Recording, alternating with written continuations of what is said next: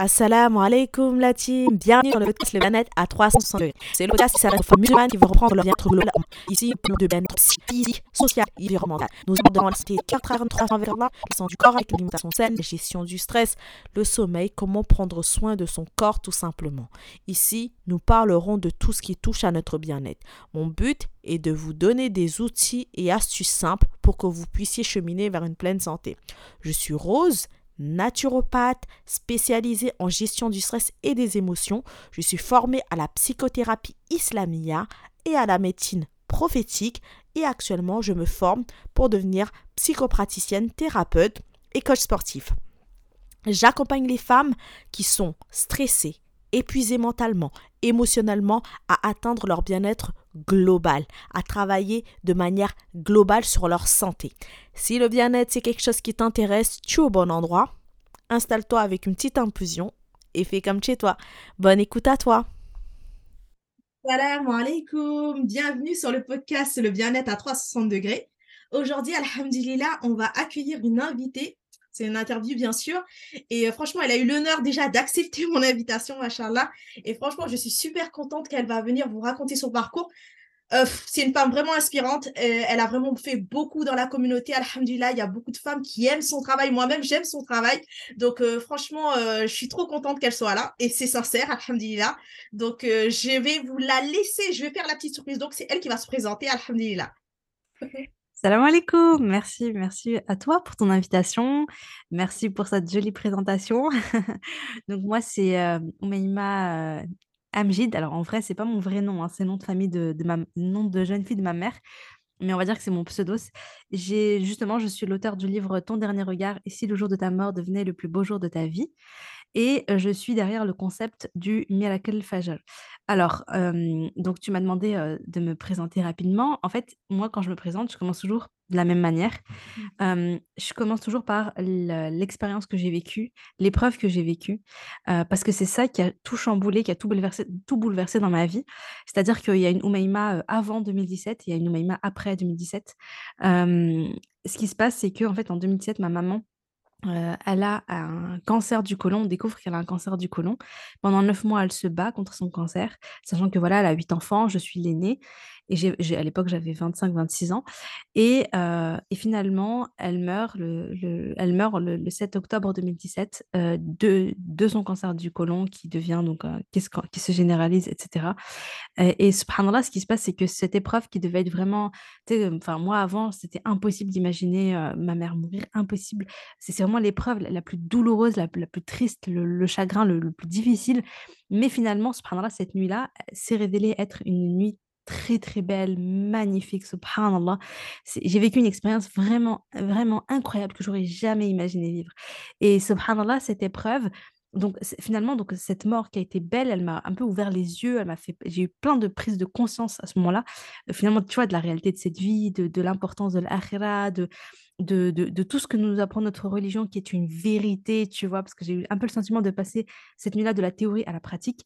Mais subhanallah, donc j'ai vécu cette épreuve-là et elle était belle. Mais par contre, j'ai vécu un deuil derrière. Et le deuil a été, par contre, lui, très douloureux, difficile, long. J'ai beaucoup souffert. voilà, mais ça fait partie, c'est normal en fait. Hein, ça, fait partie de, du processus.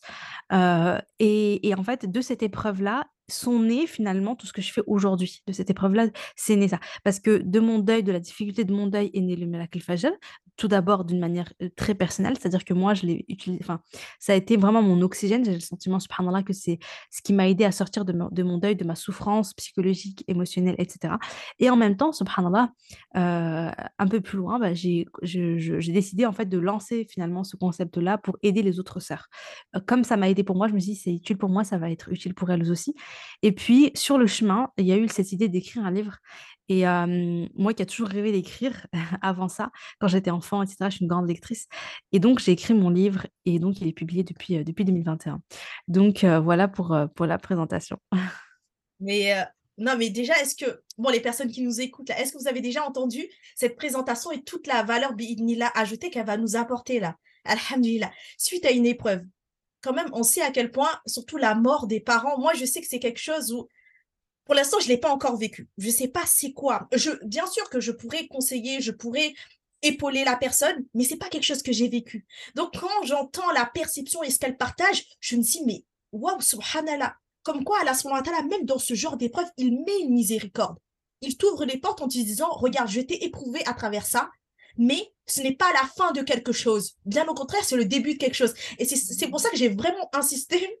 je l'ai un petit peu, voilà, je l'ai envoyé des messages un petit peu partout, parce que je voulais trop qu'elle vienne ben, montrer qu'en fait, c'est possible qu'à la suite d'une épreuve, de vraiment devenir une personne encore plus forte, alhamdulillah. Parce que je pense que, euh, ben, comme tu as dit, la personne avant l'épreuve de 2017 la personne de maintenant, ben, c'est deux personnes totalement différentes.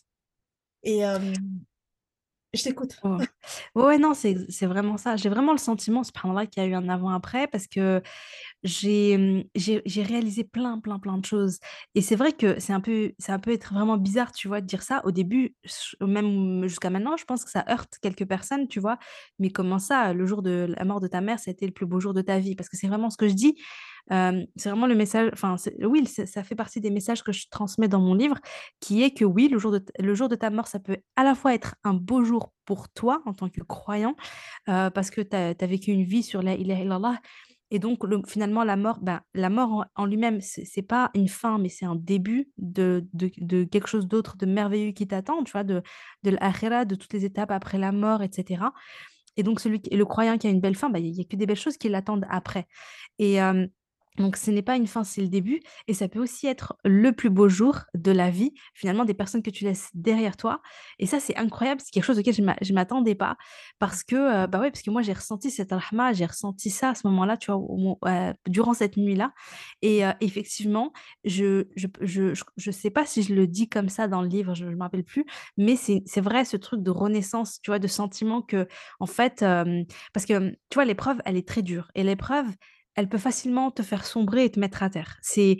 parce que la souffrance, elle, est énorme. Et vraiment, je ne minimalise pas ça, hein, minimise pas ça, pardon, parce que je l'ai vécu, cette douleur, cette difficulté, cette épreuve vraiment lourde. Mais en tant que croyante, en tant que, tu sais, quand, quand tu places ta confiance en Allah, quand tu as une bonne vision, une bonne opinion d'Allah, quand tu, tu as confiance en lui et tu sais qu'Allah il t'aime, qu'Allah il est plein de miséricorde, qu'Allah il te veut du bien.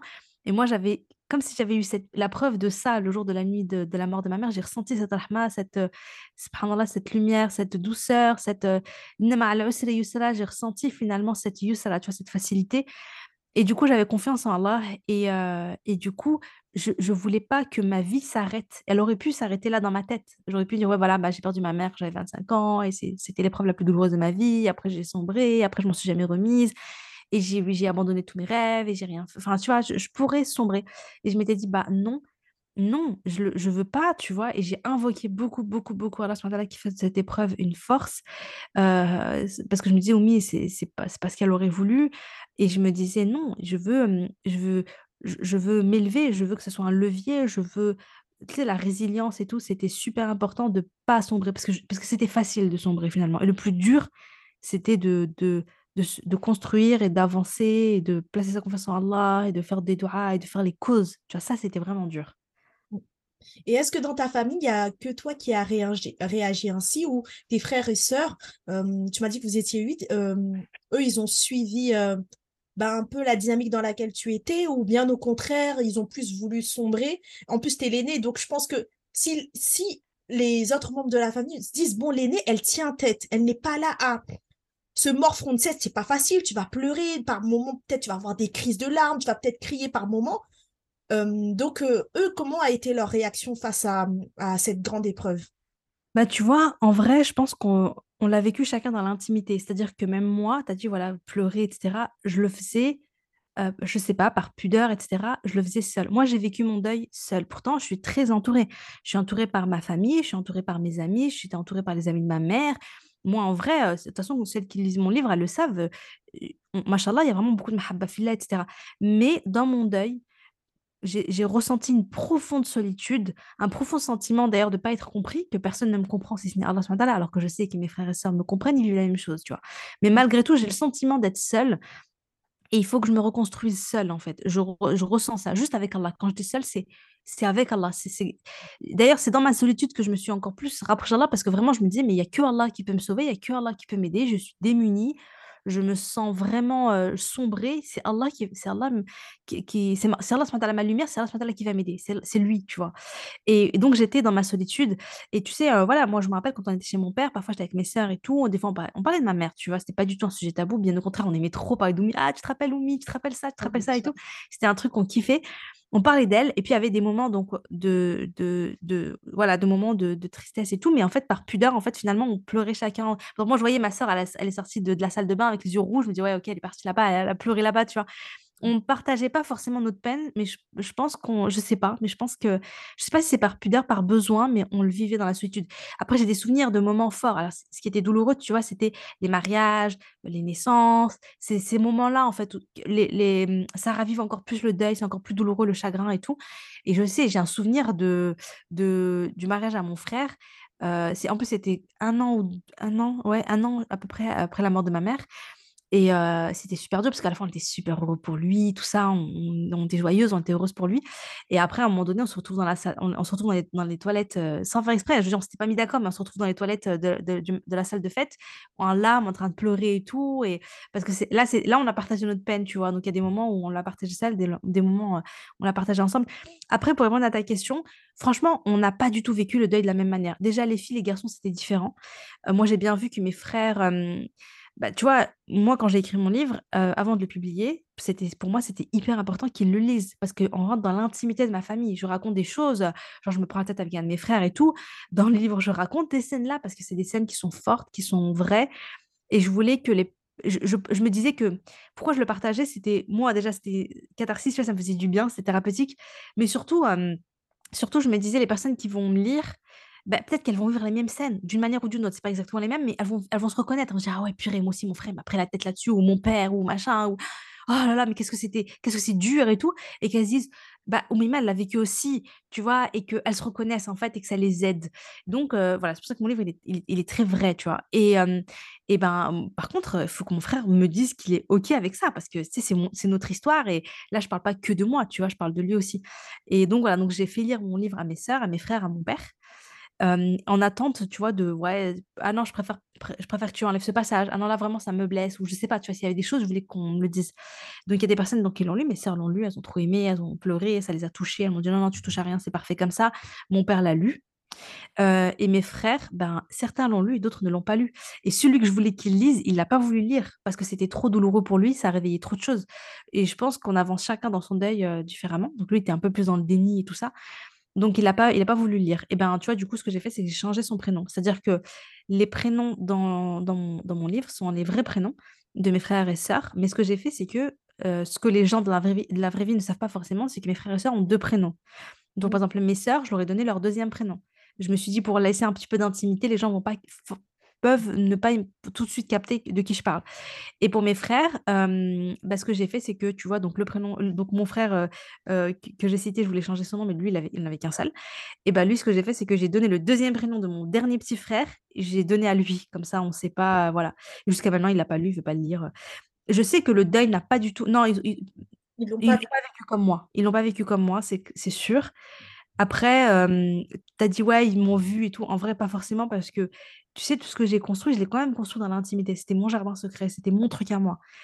Aujourd'hui, bien sûr, ils savent, ils voient, ils ont lu mon livre, voilà, ils savent que je fais des podcasts, ils voient ce que je fais et tout. Mais mine de rien mine de rien, je le fais quand même dans l'intimité, tu vois? C'est pas pas quelque chose que je vais montrer, c'est pas quelque chose que ils ont vu les choses, mais je sais pas s'ils ont vraiment capté ce que je vivais, tu vois? Pas forcément.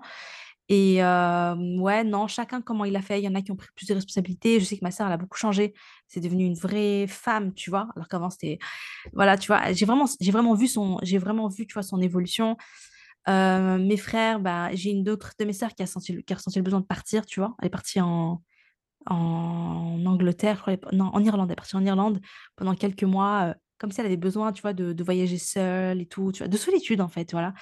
Hem, mes frères, bah, il y en a un, je pense, qui s'est réfugié dans le mariage, justement, tu vois? Il s'est marié un peu après. Enfin, bon, chacun comment il l'a vécu, mais je pense qu'on n'est pas 2 à l'avoir vécu de la même manière. Et c'est OK, tu vois? Chacun, voilà. C'est vrai que par rapport au deuil et au même par rapport aux émotions, on réagit pas tous de la même manière.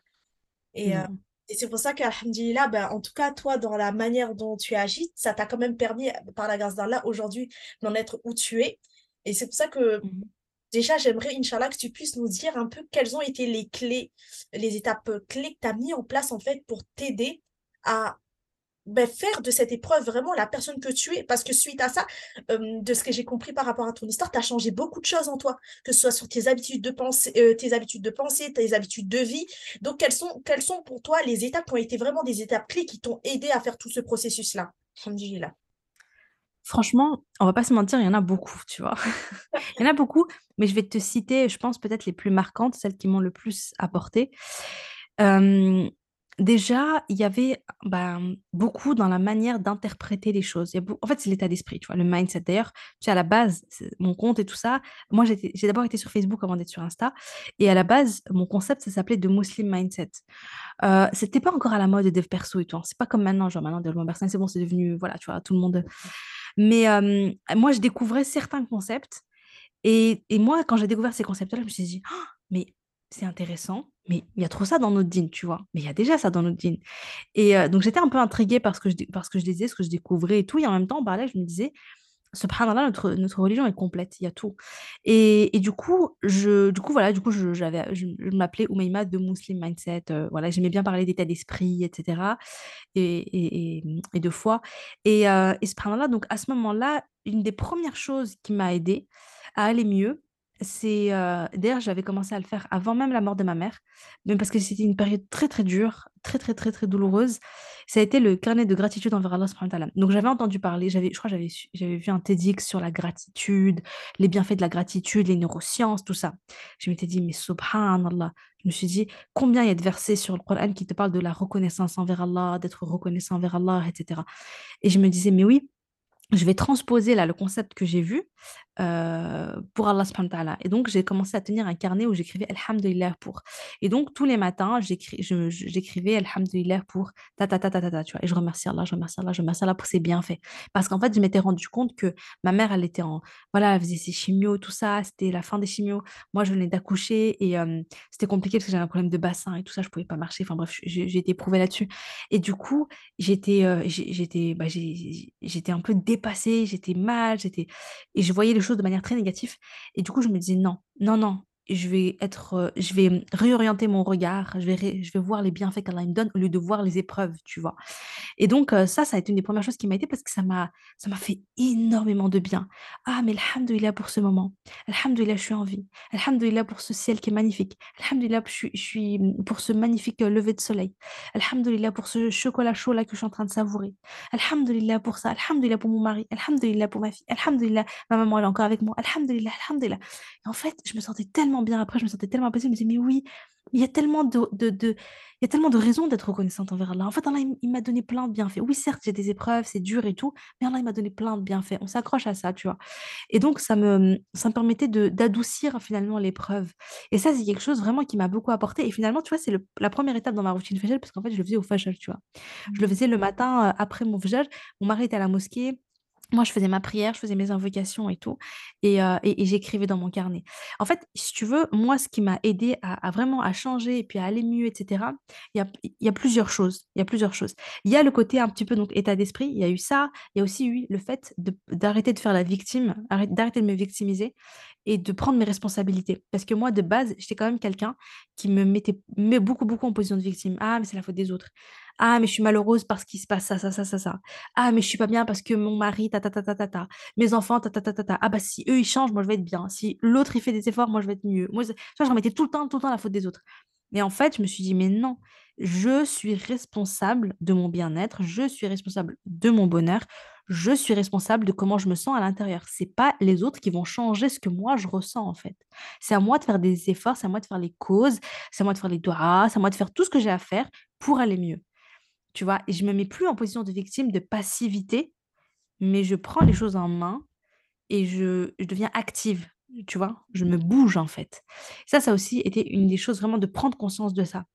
Et mmh et notamment, si tu veux, pour le côté, on va dire, état d'esprit, ce qui m'a beaucoup aidé c'est l'écriture. Donc j'ai commencé, tu vois, avec le le carnet de je l'ai retrouvé en plus, hein, ça m'a fait bizarre. Un petit carnet comme ça, c'est écrit carnet de carnet de gratitude envers Allah ou bien Et puis voilà, puis après, je voyais toutes les dates et, et voilà, alhamdulillah pour ça, alhamdulillah pour ça, alhamdulillah pour ça, tu vois.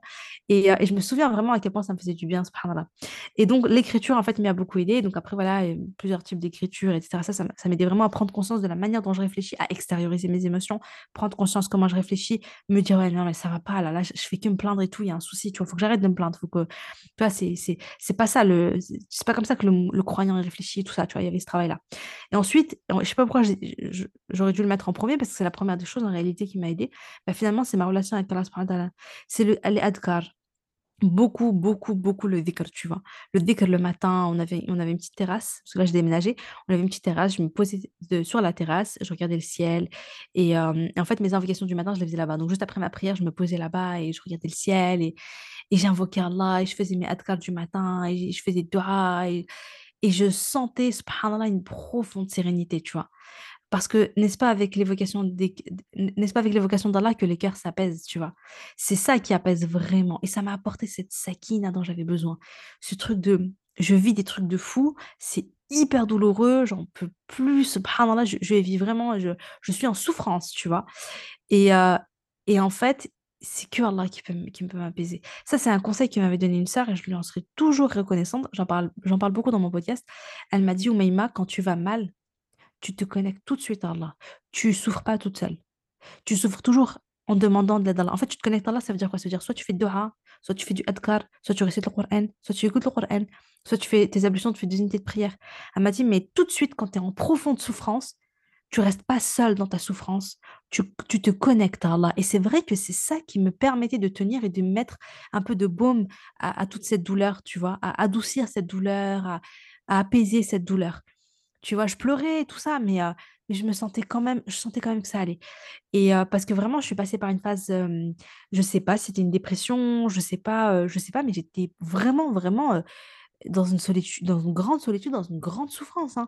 J'ai des souvenirs de moi, tu vois, je suis dans le noir, je suis assise dans ma cuisine, je pleure, je pleure, je pleure. Mon mari rentre, il me dit: «Mais il dit: «Mais c'est quoi, c'est? Elle est folle et tout». Enfin, qu'est-ce qu'elle fait dans le noir comme ça, par terre sur le carrelage, en train de pleurer toutes les larmes de son corps et tout, tu sais, ça fait un peu chelou, tu vois? Mais je pense d'ailleurs qu'une psy, ça aurait été bien.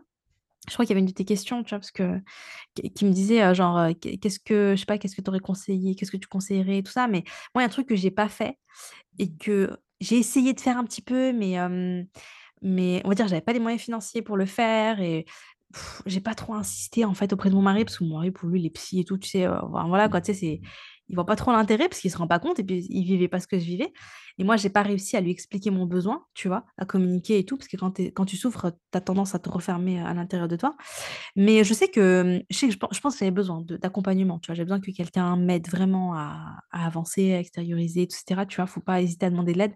Moi, j'ai pas pu le faire, mais finalement, il y avait un bien aussi parce que c'est ce qui m'a ce permis subhanahu wa ta'ala, il m'a dit: «OK, il y a pas quelqu'un qui va te donner des solutions, tu vas aller chercher toi-même les solutions», tu vois? Je suis partie moi-même les chercher. Donc comme je te disais, les solutions, ça a été ça, ça a été le côté un peu état d'esprit et tout via l'écriture, tout ce travail-là, prise prendre de responsabilités, changer sa manière de penser, tout ça. Il y a eu, accepter accepter ses émotions. Je me faisais des petites séances de de un peu de cohérence cardiaque, respiration profonde et et juste je fais le vide dans ma tête et j'accepte, j'accueille. Je j'étais là en mode pareil, ça fait un peu chelou, mais je me disais: «J'accepte tout ce que je ressens». Voilà, là, s'il y a une émotion qui vient, si j'ai envie de pleurer, je pleure, si je suis triste, je suis triste, si j'accepte tout et ça, ça me faisait du bien parce que du coup, je pleurais, je savais même pas pourquoi, mais après je me sentais mieux et puis surtout la spiritualité, la foi, tu vois? Les adhkars, les prières, les douas, les douas, les douas, les douas, les ça c'est quelque chose qui a beaucoup, hem, qui m'a beaucoup aidée et hem et puis finalement, une des choses qui m'a aussi énormément, énormément aidée, c'est finalement de penser aux autres et d'arrêter de penser à moi.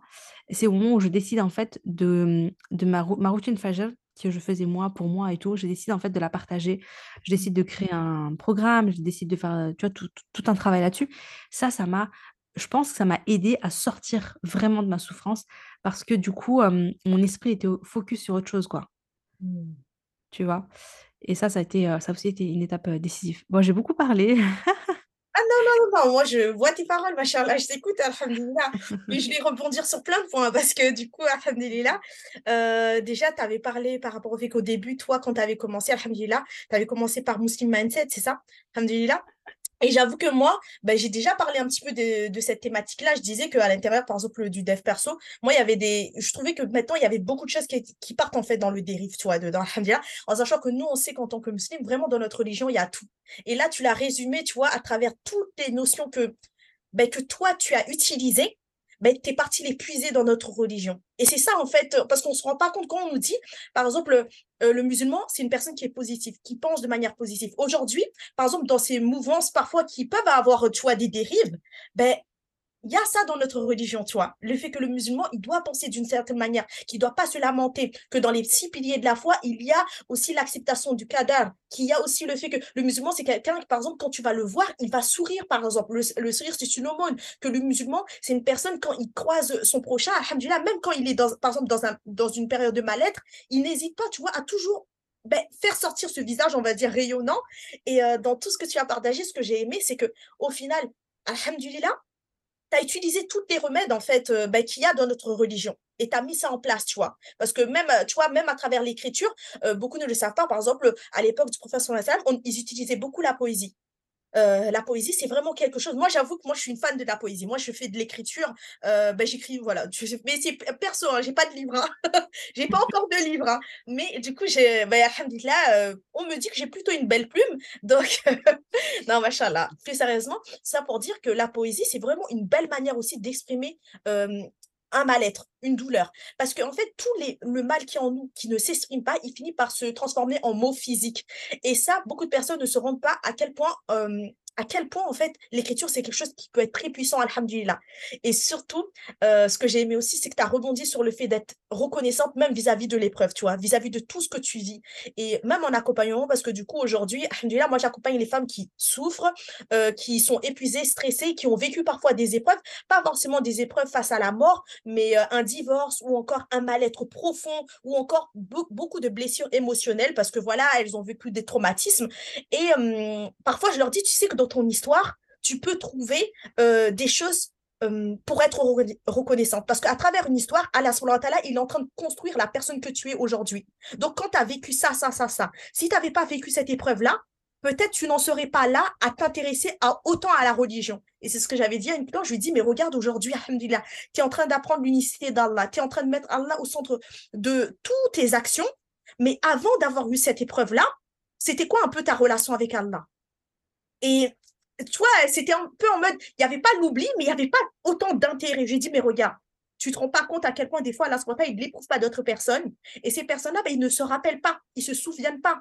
Et là, toi, dans ton parcours, c'est que tu as eu cette grande épreuve, mais dans cette épreuve-là, tu en as tiré vraiment une force et tu as utilisé ben, des remèdes qui font partie de notre religion, on ne se rend pas compte à quel point le dégre, alhamdulillah, c'est quelque chose qui, qui est vraiment puissant pour le cœur, qui est puissant pour... Vraiment, c'est une guérison en fait. Quand on dit que la parole d'Allah, c'est une guérison, quand on le prononce avec la langue et qu'on l'ancre dans le cœur, c'est quelque chose qui fonctionne.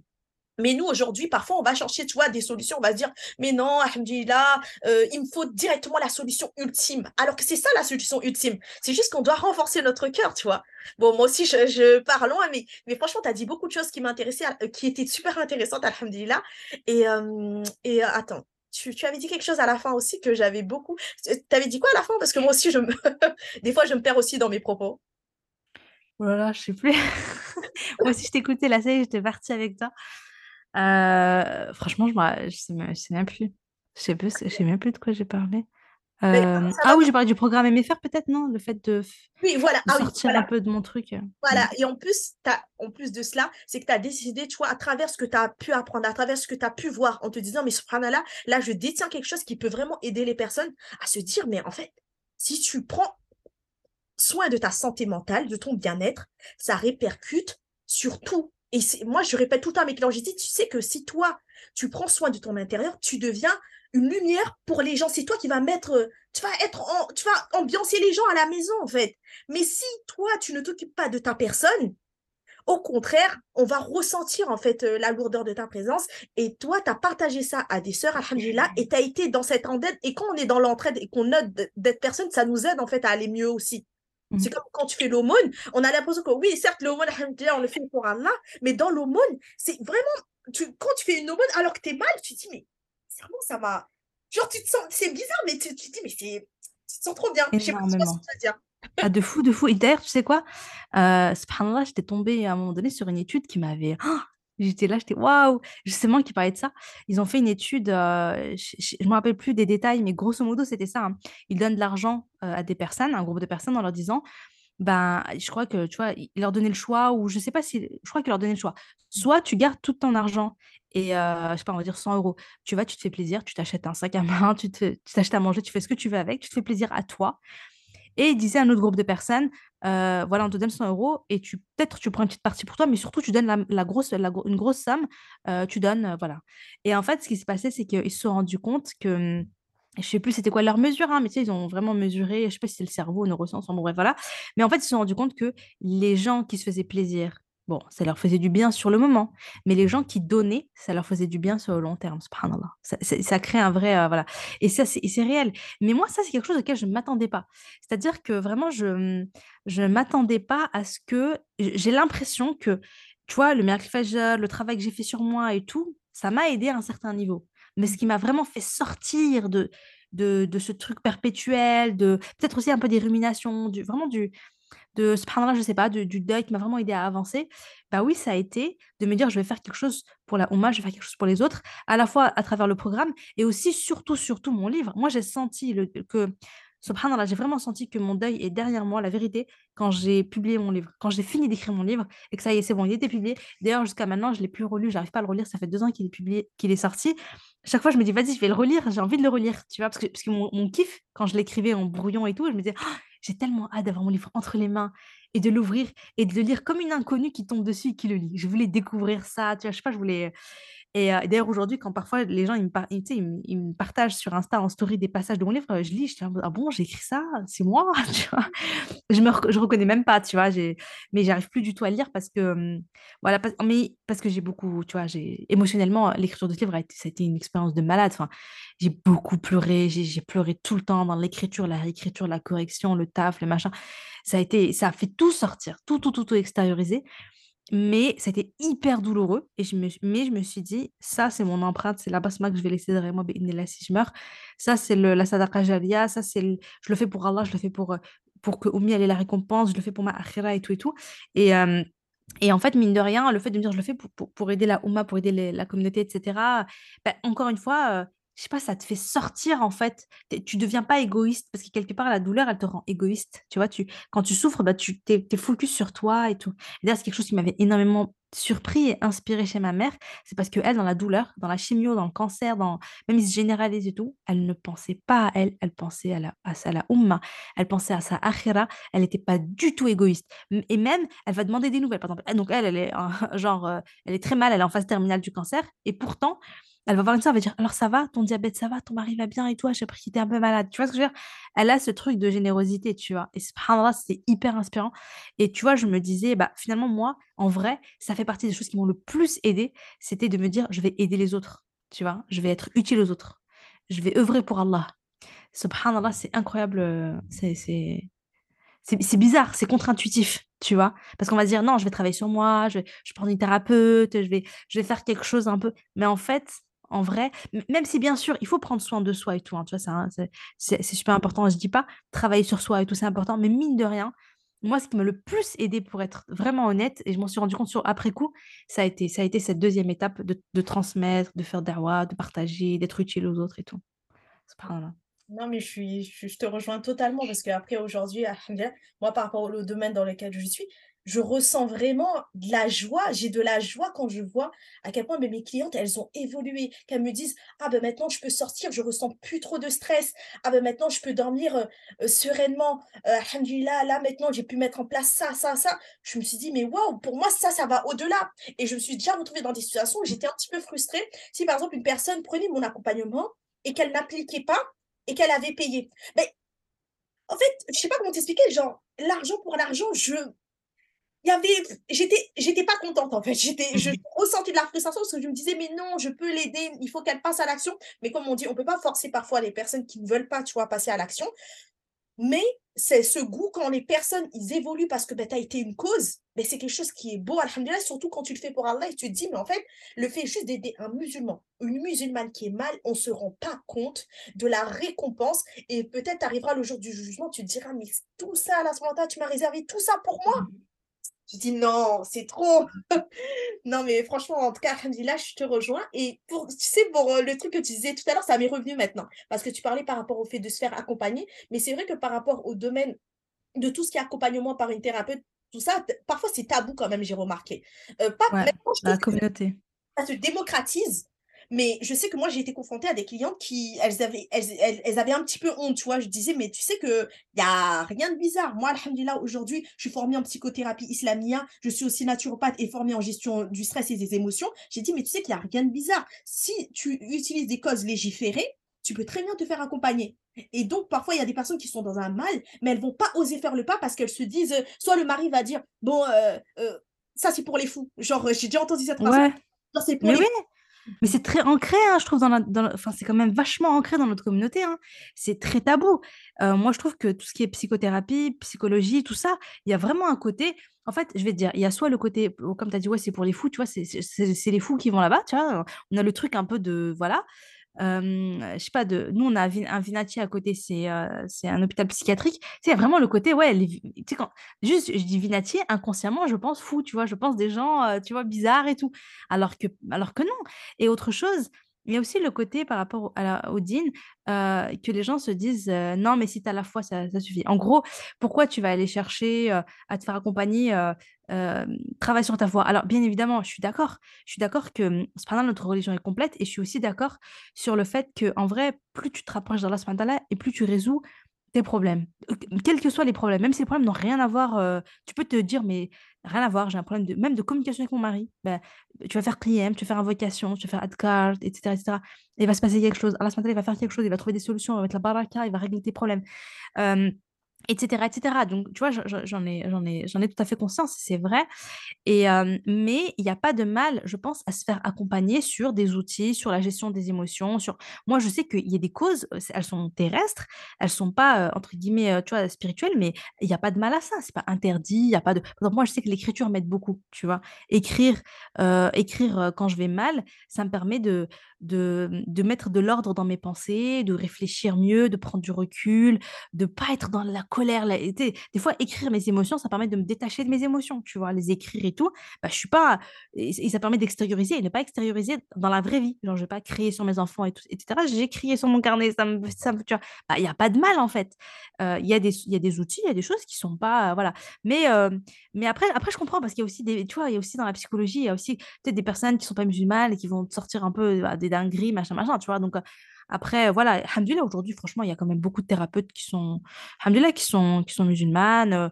au contraire, comme tu as dit, regarde, machin, toi, tu es formé dedans. Il y en a d'autres aussi. tu peux vraiment, aujourd'hui, tu peux vraiment trouver, c'est pas comme à l'époque, peut-être qu'il y a 20 ans en arrière, tu vois, c'était beaucoup plus compliqué, tu vois, on va dire. Mais je pense qu'aujourd'hui, si tu veux te faire accompagner, je pense que tu peux trouver une personne qui est, qui est, comment dire, qui est en cohérence avec tes valeurs et qui va pas te sortir des, des, des, des théories cheloues, des, tu vois. Donc, voilà quoi.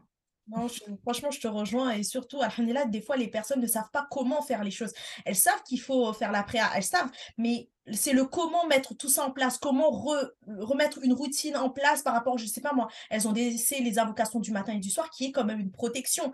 Euh, moi, je sais que parfois, j'accompagne des personnes qui ont beaucoup de ouest et euh, elles vont se retrouver dans des situations, elles font pas par exemple les invocations du matin et du soir, elles, elles ont du mal par exemple à se faire auto Il y a des gens, c'est le comment. Donc, une personne qui accompagne, qui est là, qui te montre un peu le chemin, qui te balise un petit peu avec mmh. des outils qui font partie de notre DIN et parfois des outils terrestres qui, qui sont tout à fait légiférés ben, c'est quelque chose qui est tout à fait permis. Et je pense que c'est vraiment une croyance qu'il faut sauter en quelque sorte. Hein. Ouais, c'est clair. Et puis juste quelqu'un, des fois, juste quelqu'un qui est à l'écoute, qui prend le temps de t'écouter sans jugement, sans juste il t'écoute, écoute avec bienveillance, bah ouais, ça fait, ça fait du bien, tu vois. Et parfois, tu vas trouver ça dans, chez, une thérapeute, quoi. Ah bon, ouais. du coup, tu as répondu à la question euh, parce que je t'avais dit s'il y avait des choses à, hum, Je voulais te demander s'il y avait des choses que tu devais refaire différemment, qu'est-ce que tu aurais fait je ne sais pas s'il y avait que ça ou si tu voulais ajouter d'autres. En vrai, Non, en vrai, en vrai, franchement, j'aurais rien fait différemment parce que, parce que subhanallah, c'est le chemin qu'Allah il a construit pour moi, tu vois, et qui fait qu'aujourd'hui, j'en suis là où je suis. Et parfois. Tu vois, nous, on sait pas, Allah, il sait. Parfois, on craint quelque chose, on pense que c'est un mal. Par exemple, moi, tu vois, le jour où j'ai dit à mon mari, je, je lui ai dit limite timidement, voilà, je pense que j'ai- j'aimerais bien faire une petite thérapie, enfin, voir- parler à une psy et tout et tout. Je l'ai dit avec beaucoup de, beaucoup de gêne et tout, parce que justement, il y avait tout ce truc-là. Et mon mari, il a pas il a tu sais les hommes, des fois, ils sont à côté de la plaque. Il a pas compris, en fait, déjà, mon mari, c'est quand il a lu mon livre qu'il a compris que j'ai souffert. Il avait pas compris. En fait, il voyait que j'étais malheureuse, mais il disait: «Bah, c'est son deuil, c'est normal et tout». Mais il voyait pas que vraiment pendant une période, j'étais vraiment très, très mal. Par exemple, j'avais de l'eczéma et tout, il pensait que j'étais mal parce que j'avais de l'eczéma. Il avait pas compris que mon eczéma, était un signe de mon mal-être intérieur, tu vois? Et moi, j'avais trop, trop du mal à le communiquer. J'avais trop du mal à parler et tout, bref. Et tu vois, donc le jour où je dis ça à mon mari, mon mari ne comprend pas, en fait, tout ce qu'il y a autour, la profondeur et cetera. Du coup, il m'entend dire ça, il me dit: «Ah ouais, tu crois? Ouais, bof», heu, enfin voilà, tu il me répond vite fait, quoi. Et moi, ça me déjà, j'avais pris tout mon courage pour lui dire ça et là, du coup, ça me ça me casse un peu dans mon truc et du coup, je me dis: «Bon, bah, laisse tomber» et tout ça, j'insiste pas du tout, je lui explique pas du tout, tout ça. Et finalement et j'ai eu des regrets un petit peu en mode: «Ouais, mais franchement, ça m'aurait tellement aidé, j'étais vraiment seule et cetera». Et en fait, subhanallah, quand je vois derrière tout le cheminement qu'Allah m'a permis de faire, toutes les solutions que j'ai testées, certaines que j'ai laissées tomber, certaines que j'ai vraiment adoptées et cetera et tout ce que ça m'a tout l'endroit jusqu'où ça m'a mené, subhanallah, ce que ça m'a permis de faire, Du coup, je me dis: «Mais en fait, non, il fallait que je vive tout ça» et d'ailleurs, je pense vraiment que si j'avais pris une thérapie, par exemple, si j'avais été avec une psy musulmane et tout, avec qui, on aurait échangé, qui m'aurait fait comprendre les étapes du deuil, qui m'aurait écoutée, qui m'aurait permis d'apprendre à gérer mes émotions, tout ça, tout ça. Je pense que peut-être que le programme Miracle Fajr ou même le concept Miracle Fajr n'aurait peut-être jamais vu le jour, tu vois? Je, mmh, me serais dit: «OK, voilà, j'ai fait une thérapie, je vais mieux maintenant, c'est bon, je passe à autre chose dans ma vie», tu vois? J'ouvre un cabinet d'orthopsie, à la base, je suis orthoptiste. Je me serais peut-être lancée dans un truc qui n'a rien à voir et mais non, là, j'ai tellement galéré à trouver mes solutions, ça m'a fait tellement du bien que je me suis dit: «Mince, j'ai une pépite entre les mains et j'ai vraiment envie de la partager», tu vois? Donc, je pense que c'était wa ta'ala, il m'a fait construire ce chemin et qu'il y avait une bonne raison, il y avait une hikma, une sagesse et donc, très honnêtement, là, pour le coup, pour moi, non, je pense que franchement, je changerais rien. OK, alhamdulillah. Bah, du coup, heu, j'aimerais bien que tu nous partages un petit peu des tips pour une personne qui connaît pas du tout comment mettre en place une routine, heu, du Miracle Al Fajr parce que du coup, alhamdulillah, heu, beh, tout ton univers, c'est autour de ça. Heu, quels sont les 3 ou 4 conseils que tu pourrais donner pour qu'elle puisse Mmh. débuter, sereinement? Alhamdulillah? En sachant que j'ai écouté ton dernier épisode de podcast, j'ai beaucoup aimé. Bah, j'attendais de te le dire là, celui, par rapport au Miracle, heu, par rapport à l'été, voilà. La routine par rapport à l'été, franchement, heu, super bénéfique et alhamdoulilah, heu, je te rejoins sur beaucoup de points. Il y a beaucoup de femmes qui ne font pas assez de sieste. Ouais. Ah non, mais la sieste, c'est la vie, laisse tomber, moi, j'en fais tout le temps. Moi, je dirais, il y a plusieurs points. Déjà, côté état d'esprit, je pense qu'il faut aller dans il faut faire cette démarche avec rahma envers soi-même. Mmh. C'est-à-dire qu'on est souvent dans le tout ou rien. Heu, il faut que ça soit tout parfait, que je me fasse une super routine fajr, que je me réveille une heure avant le fajr, que je fasse tout ce que j'ai envie de faire et tout. On a tendance à se mettre à fond, peut-être même y arriver au début et puis après tout de suite, heu, finalement, on va se fatiguer, on va s'épuiser, on va pas y arriver et là, on va on va passer à rien, on va se décourager, on va tu vois? Heu, en gros, on est un peu en mode perfectionniste, soit je fais tout bien, soit je lâche tout. Alors que déjà, je pense qu'il faut aller avec un état d'esprit de bienveillance envers soi-même, de rahma avec envers soi-même, avec cette fameuse phrase que je répète souvent qui est: «On avance dans l'imperfection». C'est-à-dire accepter d'avancer dans l'imperfection. Accepter que les choses vont se faire de manière progressive, que ça ne sera pas parfait, qu'il y aura des hauts et des bas, il y aura des moments faciles, des moments difficiles et c'est, OK. Donc je voulais d'abord commencer par ça et sachant que la rahma envers soi-même ne veut pas dire qu'il y a pas de fermeté.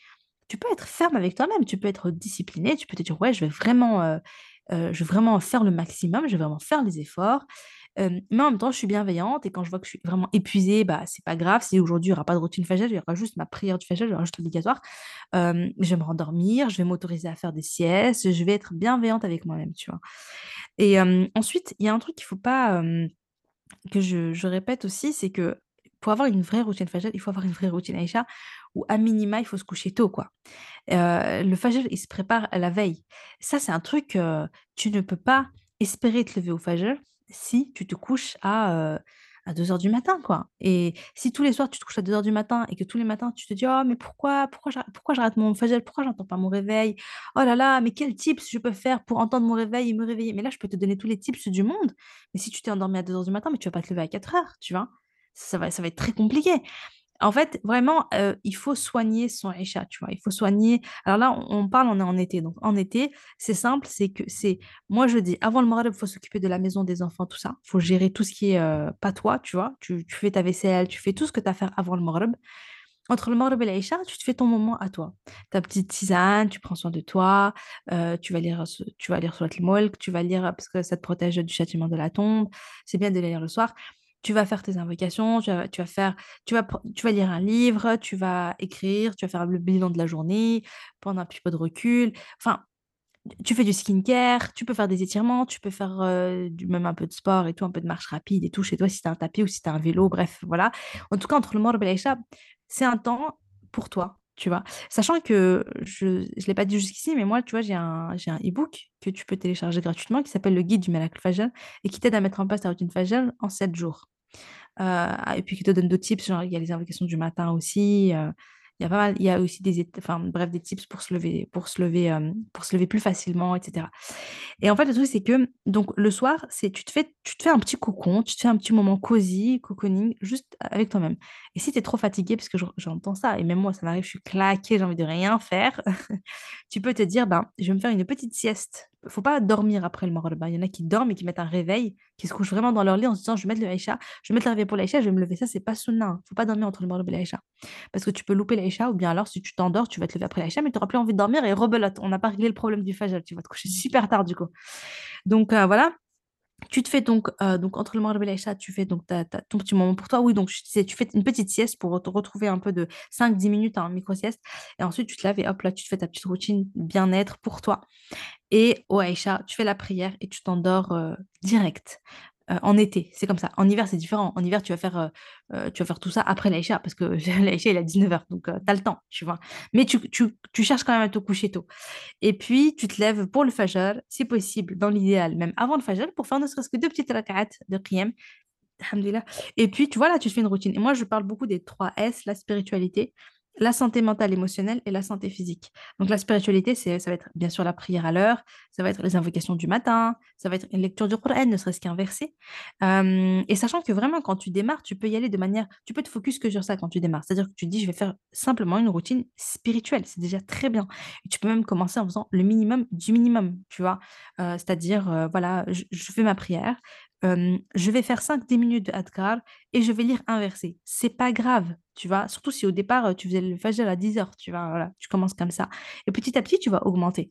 Et voilà, moi, je conseille de prendre éga- également, tu vois, donc côté santé mentale et émotionnelle, ça peut être la cohérence cardiaque, ça peut être de l'écriture, ça peut être de la lecture, ça peut être écouter un podcast, écouter une conférence. Chacun, là ce qui va lui convenir à ce moment-là, en fonction de tes besoins. Et dans le côté santé physique, moi, j'aime bien beaucoup les étirements, des bonnes tisanes ou bien, tu vois, de l'eau citronnée, miel. Euh, voilà, faire un peu de sport le matin, une bonne douche froide et tout. Ça, ça fait du bien, ça booste bien. Donc, se construire. euh, ouais, ouais, j'aime bien ouais, la douche le matin euh, à l'eau froide. euh, Ouais. Ouais, ouais. le- Alors, je commence à l'eau chaude et après, je termine avec un bon jet d'eau froide. Je suis là en mode, ah, je saute et tout de partout sur me baignoire. Mais ça fait du bien. Mais en tout cas, euh, il n'y a pas de, il y a pas de, je le dis aussi, le meilleur ce c'est pas une dictature dans le sens où il n'y a pas un truc. Les gens, ils aiment bien avoir un process unique et tout. Mais ça dépend de toi, ça dépend de la saison, ça dépend de plein de choses. Mais en tout cas, euh, la spiritualité, Allah ta relation à Allah on se lève pour le fajr, tu vois. D'ailleurs, le Miracle Fajr, le nom est né de là parce que c'était la mode du Miracle Morning, Miracle Morning, Miracle Morning, Miracle Morning, se lever tôt, faire du sport, visualisation, blablabla, pour la dunya, tu vois, le succès. Les gens, ils se lèvent tôt, ils font des efforts pour la dunya. Et moi, j'ai voulu appeler mon concept Miracle Fajr pour rappeler qu'on se lève tôt pour Allah et que le Fajr est une obligation et que la prière, ça fait partie des piliers de l'islam et que celui qui prie le Fajr à l'heure et l'Asr à l'heure, il rentre au paradis. Et je voulais vraiment remettre ça au centre pour qu'on on se lève tôt pour notre, avec notre intention, c'est pour Allah. Parce que je voyais beaucoup de musulmans qui faisaient le Miracle Morning et qui finalement, tu avais l'impression qu'ils se levaient tôt pour le Miracle Morning. Ils ne se levaient pas tôt pour Allah subhanahu wa ta'ala. Et je disais, mais non, en fait, ton intention, elle est, super important d'avoir la bonne intention. C'est super important de se lever en se disant, moi, mon but, c'est d'adorer Allah. Mon but, c'est de construire ma akhira. C'est pas, c'est pas la dunya. Après, je dis- j'ai- voilà, je l'ai dit, il n'y a pas de mal. hein, Tu fais de la cohérence cardiaque, tu fais un peu de sport et tout, il n'y a pas, y a pas de souci. Mais c'est pas pour ça que tu te réveilles. Tu vois, ça, c'est un truc que tu vas faire en plus. Hmm. Alors, En tout cas, franchement, là, j'espère que vous avez pris des notes, vous avez bien écouté, alhamdoulilah. Mais si euh, vraiment, s'il faut retenir quelque chose, déjà, il faut commencer petit, en fait. Quand on commence ce type de routine, il ne faut pas arriver euh, déjà se rappeler qu'Allah subhanahu il aime les petites choses qui sont faites même avec constance. Si par exemple toute ta vie, tu arrives à tenir par exemple à lire un verset, en sachant Mmh. qu'aujourd'hui, on se met beaucoup des fois des objectifs au niveau des performances, mais si on regarde un peu la méthodologie des compagnons, il y avait des compagnons, par exemple, ils apprenaient un à 10 versets. Ils n'allaient pas au-delà Mmh. tant qu'ils n'avaient pas appliqué, tant qu'ils n'avaient pas mémorisé, tant qu'ils n'avaient pas mis en pratique. Nous, aujourd'hui, on est dans une course, alors que dans, quand tu mets en place des petites habitudes comme ça, tu dois aller doucement. Même si, par exemple, pendant trois mois, tu restes sur euh, la respiration, euh, euh, lecture de Coran, même si c'est un à cinq versets, parce que c'est la capacité pour l'instant, ce que tu peux fournir, mais tu peux fournir. Et le tout ou rien, c'est pas une méthodologie qui fonctionne et qui aide en fait à se développer tout simplement. Et franchement, bah, comme elle a dit, la routine du matin, la routine du soir, les deux sont liés. Donc, vraiment faire en sorte d'optimiser son sommeil du soir. Si tu dors mal, tu te réveilles, tu es aigri en fait. tu te réveilles. Mmh. tu n'as pas envie de faire des choses, tu n'as pas envie de, de... Voilà, même euh, au niveau des obligations religieuses, tu vas prier, mais pas concentré, tu vas faire salade euh, pour faire salade, mais tu vas pas être dans l'accomplissement de la prière, qui est quand même une grande œuvre, il y a une différence. Donc, vraiment faire les choses euh, avec intention et se rappeler que le sommeil du soir, c'est vraiment important. Et se coucher à 2 heures du matin, c'est pas quelque chose qui est physiologique, en fait. Même nous, dans le domaine de la naturopathie, on le répète, alhamdoulilah, le corps, il a des besoins. Et euh, quand on dit que, par exemple, le, le corps, c'est une amana, souvent, on va tous prononcer ça avec la langue. Tout le monde connaît le hadith. Le corps, c'est une amana. Nanana. Donc, donnez-lui son dépôt. Mais c'est quoi une amana? C'est une responsabilité. C'est quelque chose qu'on va rendre des comptes. Des fois, on a l'impression qu'on va rendre des comptes seulement sur notre salade, sur euh, euh, nos actes cultuels. Non, la religion, normalement, ça doit être notre vie, ça doit être une ibada. Donc, toutes les religions, on peut faire que toute notre vie soit une religion. Et quand on dit on va rendre des comptes, c'est que ce corps, il ne nous appartient pas, on appartient à Allah et on doit en prendre soin. Bon, je suis partie loin, mais tout ça pour dire que allez-y doucement. Et comme elle, a partagé, Oumaima, alhamdoulilah, il faut vraiment ben, s'écouter et avoir de la miséricorde envers soi-même. Parce que si on est trop dur avec soi-même, on ne peut pas avancer. Mais il faut aussi être dans l'éducation de l'âme. Parce que parfois, on va se dire, euh, euh, ah ben là, est-ce que j'ai la flemme ou je procrastine? Et ce que j'aime bien conseiller à mes clientes, comme type, j'ai dit, pour différencier entre procrastination et la flemme, je lui dis, si là, tu fais pas cette action-là, qu'est-ce que tu vas faire à la place? Si tu dors, si tu vas dormir à la place, c'est que tu es vraiment fatigué. Si tu ne vas pas dormir et tu ne fais pas d'action, c- cette action, c'est que tu procrastines. Si à la place, tu dis, ah ben finalement, je suis fatigué et tu prends ton téléphone, au final, tu te retrouves à faire autre chose, la chose que tu n'as pas envie de faire, donc tu le repousses, je sais pas moi, l'administratif, tu es en train de procrastiner. Mais si vraiment tu dis, non, là, je peux vraiment pas, je vais dormir, ben, c'est que vraiment tu es fatigué, il faut écouter son corps. Ouais, ouais, c'est vrai. Mais de toute façon, on, on le sait, on le sait au fond de nous quand, euh, quand on procrastine. Ouais, mais mais il y a beaucoup de personnes, des fois, ils se, ils se, ils se cachent derrière, ils disent, mais non, je suis fatigué. Alors que des fois, oui, il y a la fatigue, mais il y a aussi le fait de se dire, ah ben oui, cette âme, on doit l'éduquer. Parce que sinon, si on l'éduque pas, c'est lui qui va nous malmener. Et, euh, et on sait que l'âme, alhamdulillah, il a ce côté ben, de bien, mais il a aussi ce côté de mal. Et nous, on doit prendre en compte ça, mais euh, il ne faut pas non plus être trop dur avec lui-même, parce que, par exemple, si on prend trop les choses avec force, comme dans la religion, ben, à un moment donné, la religion finit par nous écraser. Il faut aller tout avec douceur, en fait. Ça, c'est vraiment important, alhamdulillah. Et euh, du coup, j'avais une autre question pour toi. Euh, est-ce que tu pourrais un peu nous partager tes plus gros challenges? Je ne sais pas si tu as des gros challenges à nous partager et comment tu as réussi à les surmonter. Il y a des périodes de ta vie où tu as eu l'impression que tu étais vraiment face à des challenges et tu t'es dit, mais là, comment je, je passe ce niveau-là? Parfois, ça peut être un challenge en ouvrant un podcast ou un challenge en te disant, j'ouvre ce compte ou je, je vends mon programme. Euh, on, a tous des challenges différents. Moi, par exemple, quand je me suis lancée, euh, j'ai eu mes propres challenges, mais après, voilà. Moi, j'aimerais bien que tu puisses nous partager un petit peu tes challenges et tes tips et comment toi, tu as réussi à les surmonter. Alhamdoulilah. Ouais, bah écoute, euh, bah, il y en a pas mal, hein, comme tu l'as dit, euh, il y en a pas mal. Et effectivement, ne serait-ce que pour le podcast, euh, ça, ça a été, ça a été dur. J'avais beaucoup de peur. J'étais terrifiée. D'ailleurs, pour pour pour info, moi, j'ai commencé le podcast, je crois, en, en fin 2018. Je, crois que 2018. Il faudrait que je vois sur YouTube. Et j'avais commencé sur YouTube, j'avais fait deux, trois, deux, trois épisodes. Après, j'avais arrêté. Donc, c'était bien avant que les podcasts soient. Enfin, c'est vraiment le début du podcast. Et j'ai lâché, ça me, ça me faisait peur. Et puis après, je pense que c'était pas le bon moment. Mais euh, pour reprendre, le, au moment où je, re- où je décide vraiment de me lancer dans le podcast sérieusement et tout, euh, c'était un peu plus de deux ans maintenant, je crois, deux ans et demi. Ouais, j'étais terrifiée et ce truc de j'ai peur, c'est quelque chose, moi, qui revient, souvent. C'est-à-dire que dès que je lance un nouveau projet, bah, je suis terrifiée de le lancer. Je veux écrire mon livre, juste l'écriture de mon livre, j'ai ressenti un énorme blocage, j'étais vraiment, vraiment bloquée.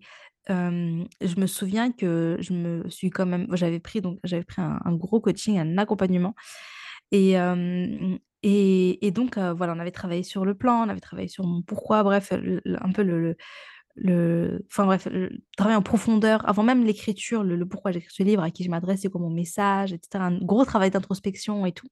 Ensuite le plan et ensuite il fallait commencer à rédiger. Et pour la rédaction, j'avais vraiment du mal. Et je me rappelle que le premier chapitre, donc j'ai fait une première version et la première version était, heu, catastrophique. Moi, je pensais qu'elle était bien, sauf que ma celle qui m'accompagnait, elle l'a lu, elle m'a dit: «Mais Oumaima, heu, moi je reçois tes mails du lundi». Elle m'a dit: «Ça n'a rien à voir, on dirait que c'est pas toi qui as écrit ça». Elle m'a dit: «Ça se voit que chaque mot est réfléchi. Tu n'écris pas avec ton cœur, tu n'écris pas comme d'habitude». On voilà, en fait, j'étais terrifiée. C'était un premier chapitre que j'ai écrit en ayant peur. Peur du de de rater, peur que ce soit nul, peur de décevoir les gens parce qu'à l'époque, alors j'avais pas la communauté que j'avais maintenant, mais j'avais quand même une communauté et les gens savaient que j'écrivais mon livre, ils avaient hâte tous les jours, ils me disaient: «Alors, c'est quand qu'il sort ce livre et tout?» et donc je me disais: «Mais imagine mon livre, il est pourri à la fin, tu vois? Imagine, il est nul». Donc j'avais toutes ces peurs-là et donc et ça c'est quelque chose qui revient, hein, c'est récurrent, hein. Dès que je lance un nouveau truc, dès que je fais un nouveau truc, oh, j'ai peur, j'ai peur, j'ai peur, j'ai peur je suis bloquée. Moi, dès que j'ai peur, ça y est, je suis terrifiée, je je bloque, j'avance pas, je fais rien, heu heu, c'est vide dans ma tête. Et ben, subhanallah, hem, subhanallah, bah, ce qui m'aide, c'est à chaque fois, c'est bon, c'est à la fois un peu différent et à la fois les mêmes trucs. Ce qui reste, subhanallah, c'est l'istighfar et ça, c'est un truc que ma mère m'avait dit déjà à l'époque. Elle me dit: «Quand tu es bloqué dans ta vie, heu, l'aumône, ça débloque des situations et et faire beaucoup d'istighfar. Tu fais un repentir, tu demandes pardon à Allah, tu invoques Allah». Mais tu vois, comme quoi, hein, on parle encore parfois, tu vois, les solutions, elles sont là où tu t'y attends pas et se remettre en question et t et même si voilà, c'est un truc, tu dis: «Oui, je vais sortir mon podcast, j'y arrive pas», bah ouais, tu fais de l'istighfar, tu fais un repentir, tu demandes pardon à Allah et tu demandes l'aide d'Allah et et c'est quelque chose, qui qui est revenu à plusieurs moments dans ma vie où je fais cette je me rappelle notamment qu'il y avait aussi un challenge que je voulais lancer. Heu, j'avais donné les dates, je voulais lancer le Black Fajr Challenge. En fait, c'était le but, c'était que pendant 7 jours, tu t'inscrivais, pendant 7 jours, tu reçois un mail avec un podcast particulier, un exercice d'écriture, une vidéo, d'étirement, heu, enfin, tu sais, bref, en gros, c'était on fait la routine Fajr ensemble et en gros, je te lance le je je, je t'envoie tous les matins le mail avec, heu, le truc. C'était gratuit et tout, franchement, l'idée était était top. J'avais mis les dates, les gens s'inscrivaient, j'avais tout fait. Le problème, c'est que le contenu du challenge n'existait pas, alors qu'on s'approchait de la date et moi, j'avais un blocage. Plus on s'approchait, plus les jours passaient, plus j'étais terrifiée, paralysée et en fait, c'était, c'était catastrophique parce que je me disais: «Mais j'ai pas mes podcasts, j'ai pas mes sujets, j'ai pas mes exercices d'écriture». Heu, j'ai je sais pas, c'est comme si j'avais un blocage et je me rappelle, subhanallah, je le soir, je fais doha, je fais de l'istighfar, je fais un reportage, je demande pardon à Allah subhanahu wa ta'ala et cetera. Bon, je me connecte à Allah subhanahu et c'était incroyable parce que tout d'un coup, heu, subhanallah, l'abondance de l'inspiration, tu vois, elle vient. C'est-à-dire que d'un coup, ça y est, les idées, elles sont là, tout est là, vraiment tout est là. Je me rappelle le soir, je prends plein de feuilles comme ça, tac, tac, tac, tac, tac, je note toutes mes idées sur les 7 jours, les idées du podcast, les les idées d'exercice. Tout était clair dans ma tête, subhanallah, c'était extrêmement fluide, extrêmement riche et abondant et le lendemain matin d'ailleurs, je fais garder ma fille et tout et en fait, j'ai je crois j'ai 3 heures et dans les 3 heures, je vais enregistrer, heu, je vais enregistrer, je crois, 7 podcasts qui durent à peu près 20-25 minutes chacun et c'était un truc de fou, en fait. J'ai tout fait d'une traite, subhanallah, ça m'avait vraiment débloquée et ça, c'est un truc que j'ai souvent ressenti. Donc pour mon livre, pour en revenir au chapitre 1, bah, j'ai ressenti ça aussi, j'étais complètement bloquée et là, hem, il y a 2 choses qui vont me débloquer. Il y a cette connexion à Allah subhanahu demander l'aide d'Allah subhanahu et il y avait aussi le fait, heu, donc moi je te suis j'ai un lien vraiment très fort avec l'écriture, l'écriture thérapeutique et tout ça et je me suis dit, hem: «Pourquoi est-ce que j'écris déjà? Pourquoi j'écris?» et en fait, je vais écrire, heu, 100 phrases, 100 affirmations qui me rappellent pourquoi j'écris j'ai décidé d'écrire ce livre. Bah, j'écris ce livre pour Allah subhanahu. J'écris ce livre pour que ce soit une belle empreinte que je vais laisser quand je vais mourir. J'écris ce livre pour que ce soit une dawa. J'écris ce livre pour Oumi, pour que ce soit jariya pour elle. J'écris ce livre pour que Oumi, elle reçoive les invocations de tous ceux qui vont le lire. J'écris ce livre pour aider les gens qui vivent la même épreuve que moi. Ta ta ta ta ta? J'en ai écrit plus d'une centaine de phrases comme ça. Tac, tac, tac, j'écris, j'écris, j'écris et en fait, ça m'a ça m'a libérée. C'est c'est-à-dire qu'avec ça, je me suis connectée un peu à mon pourquoi, à mon à, je sais pas, je me sentais bien, quoi. Je me je me rappelais des des choses importantes, alors qu'avant d'écrire toutes ces affirmations, j'étais dans la peur. Et si c'est nul? Et si les les gens, ils vont dire quoi? Et si je les déçois? Et patati patata. Et subhanallah, hem, et du coup, après, j'avais pris j'avais une espèce de rituel juste avant d'écrire mon livre.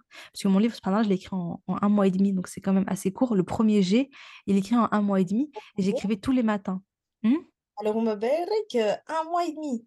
Ouais, le premier jet, hein, bien sûr. Après, il a fallu en fait, avant, j'avais fait travailler sur le plan et tout ça et après, je vais réécrire le livre, je fais passer au bêta lecteur. Le process a été très long, hein, ça a duré plus d'un an. Mais le premier jet a duré un mois et demi et ça a été très court, ça a été très fluide. Vraiment tout j'avais un process, j'avais un rituel d'écriture. Je faisais ma routine du fajr, en fait, c'était pendant ma routine fajr. C'est-à-dire que je faisais mon ma routine du fajr ma routine spirituelle, et puis j'écrivais dans mon heu, non, je j'écrivais pas, je lisais les 100 affirmations là que j'avais écrit au tout début. Je les lisais tous les matins pour me remettre bien dans le truc, je les lisais avec énergie et tout. En mode: «Ah oui, c'est vrai, ouais, j'ai écrit mon je j'écris mon livre pour ça, j'écris mon livre pour ça. Ah oui, c'est vrai, alhamdoulilah, c'est trop bien, je suis trop reconnaissante envers Allah, c'est trop bien, c'est une super expérience et tout». En fait, c'est comme si, je me, je sais pas, je me conditionnais, tu vois? Je me en mode, je me rappelle pourquoi je fais ça, tu vois? Je me rappelle c'est quoi? Et du coup, je je suis pas dans la peur, dans les doutes, dans les ruminations, les tout ça les waswas et tout, mais je suis plus dans la confiance en Allah, dans le: «Non, ça va le faire, heu, alhamdoulilah, Mani, elle est bonne, j'ai confiance en Allah, je le fais pour mon je le fais pour Allah, nanana», tu vois?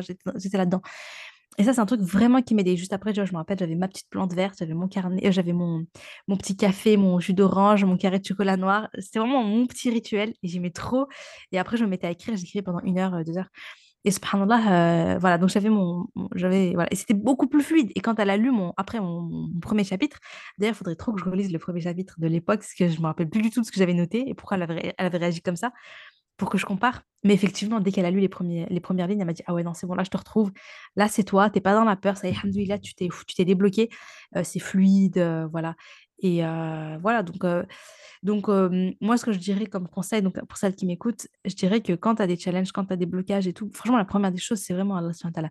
Parce que, c'est de oui, l'istighfar, la sadaqa, le qiyam, les duas, qira'at al-Qur'an. En fait, fais les œuvres qu'Allah subhanahu aime. Les les les duas, les duas. Parle à Allah, parle à Allah de ton challenge, de ta difficulté, de ton épreuve, quel que soit le domaine, hein, quel que soit le domaine. Même si c'est, voilà, par rapport à ton travail, par rapport à ça, tu des fois, les gens mais c'est Allah qui permet, c'est Allah qui change les choses, c'est Allah wa ta'ala, avec Allah wa ta'ala, tout est possible. Aie confiance en Allah et heu, fonce et heu et heu et et vraiment Allah après, il il t'aide à trouver la bonne solution, tu vois? Et et parfois, la solution, tu t'y attends pas du tout. Elle vient elle vient d'un il va peut-être t'inspirer la bonne chose à faire, il va peut-être te ramener la bonne personne sur ton chemin, il va tu sais pas comment et c'est pas grave, mais toi, tu as confiance en Allah. Tu sais que Allah subhanahu tu l'as invoqué, Allah subhanahu il va il va te faire cheminer, il va te faire prendre le chemin qu'il te faut toi pour aller mieux, tu vois? Pour retrouver une solution, heu et heu, donc voilà, j'espère avoir répondu à ta question. Oui, si, si, si, alhamdoulilah, tu as as bien répondu, machallah et si on peut vraiment retenir quelque chose, se rappeler que rien n'est trop, heu, grand pour Allah, en fait. Il a Mmh. créé cieux et la terre et des fois, on a l'impression, on va regarder les choses avec nos avec notre œil de la dounia, mais Mmh mh. Allah subhanahu c'est vraiment lui, en fait, qui qui est le puissant, qui est le sage, qui accorde, qui facilite, qui ouvre les portes. Mais pour ça, il faut déjà aller, beh, toc toquer, il faut faut vraiment d'essayer d'ouvrir, il faut faire les causes, légiférer, il faut s'en remettre pleinement à lui. Et comme tu as dit, bah, faire les œuvres qu'il aime. Et à partir du moment où tu fais les œuvres qu'Allah il aime, beh, il t'agrée. Et ça, ça facilite le fait qu'il te t'ouvre après les portes. Et même parfois, par exemple, on va ressentir quelque chose au niveau du cœur, on va se dire: «Mais là, c'est impossible». Mais il suffit juste d'une doua bien faite, où on est vraiment concentré parce que des fois, on peut faire des douas et c'est ce que des fois je disais à mes clients, j'ai dit: «Quand vous faites des douas, arrêtez avec vos douas de qu'Allah me facilite». J'ai dit: «Fais des douas, travaillez, oui, qu'Allah te facilite, mais va plus loin. Demande-lui, parle-lui, dis qu'est-ce que tu veux réellement? Dire juste: «Ah, qu'Allah me facilite». J'ai dit: «C'est bon, tout, on on connaît la doua, mais toi, qu'est-ce que tu veux vraiment? Dis-lui: "Oh Allah, aujourd'hui, je me retrouve dans telle situation. Je sens que mon cœur s'oppresse, je sens que je suis une personne parfois qui se met trop en colère, hem, qui se met dans des états d'hystérie. Donne-moi les clés, donne-moi les ressources intérieures pour pouvoir gérer cette situation-là». Mais dire juste: «Ah, qu'Allah me facilite à changer». Non, fais des doigts, travailler parce que c'est comme ça que les prophètes heu, les prophètes, ils faisaient, le prophète il faisait et quand et même dans la Sounna, il faisait des doigts qui étaient ciblés sur une situation donnée, il il faisait une doua et subhanahu wa ta'ala, c'est celui qui exauce. Donc alhamdoulilah, donc heu, en tout cas, tu as très bien, mmh Ben, résumé, je pense que c'est vraiment le conseil à donner, en fait, sans remettre pleinement Allah face à un obstacle ou un challenge ou autre. Alhamdulillah. Ouais, c'est ça, faire d'Allah son confident, tu vois, ne pas hésiter à lui parler. euh, on a le réflexe, quand on n'est pas bien, on va appeler une amie, on va parler, on va se plaindre et tout, mais plains-toi Allah, tu vois. Parle-lui vraiment. Euh, moi, c'est un truc que j'aimais beaucoup chez ma mère, c'est que je voyais qu'elle avait une vraie relation avec Allah. Tu vois, tous les soirs, dans sa chambre, euh, elle faisait des prières surrogatoires et elle pleurait et elle restait longtemps au soujoud et tu sentais que je sentais qu'elle lui parlait profondément, tu vois, qu'elle lui disait vraiment, qu'elle qu'elle se confiait à lui. Comme tu as dit, nous, on va faire des doigts, mais c'est en mode quand tu as dit, ouais, bah, Kalam facilite, Allah facilite-moi, tu vois, on va faire un peu. Il n'y a, a pas d'émotion, il n'y a pas d'intensité, ça manque euh, un peu de tout ça. Mince, je sais pas, je reçois un appel, pardon.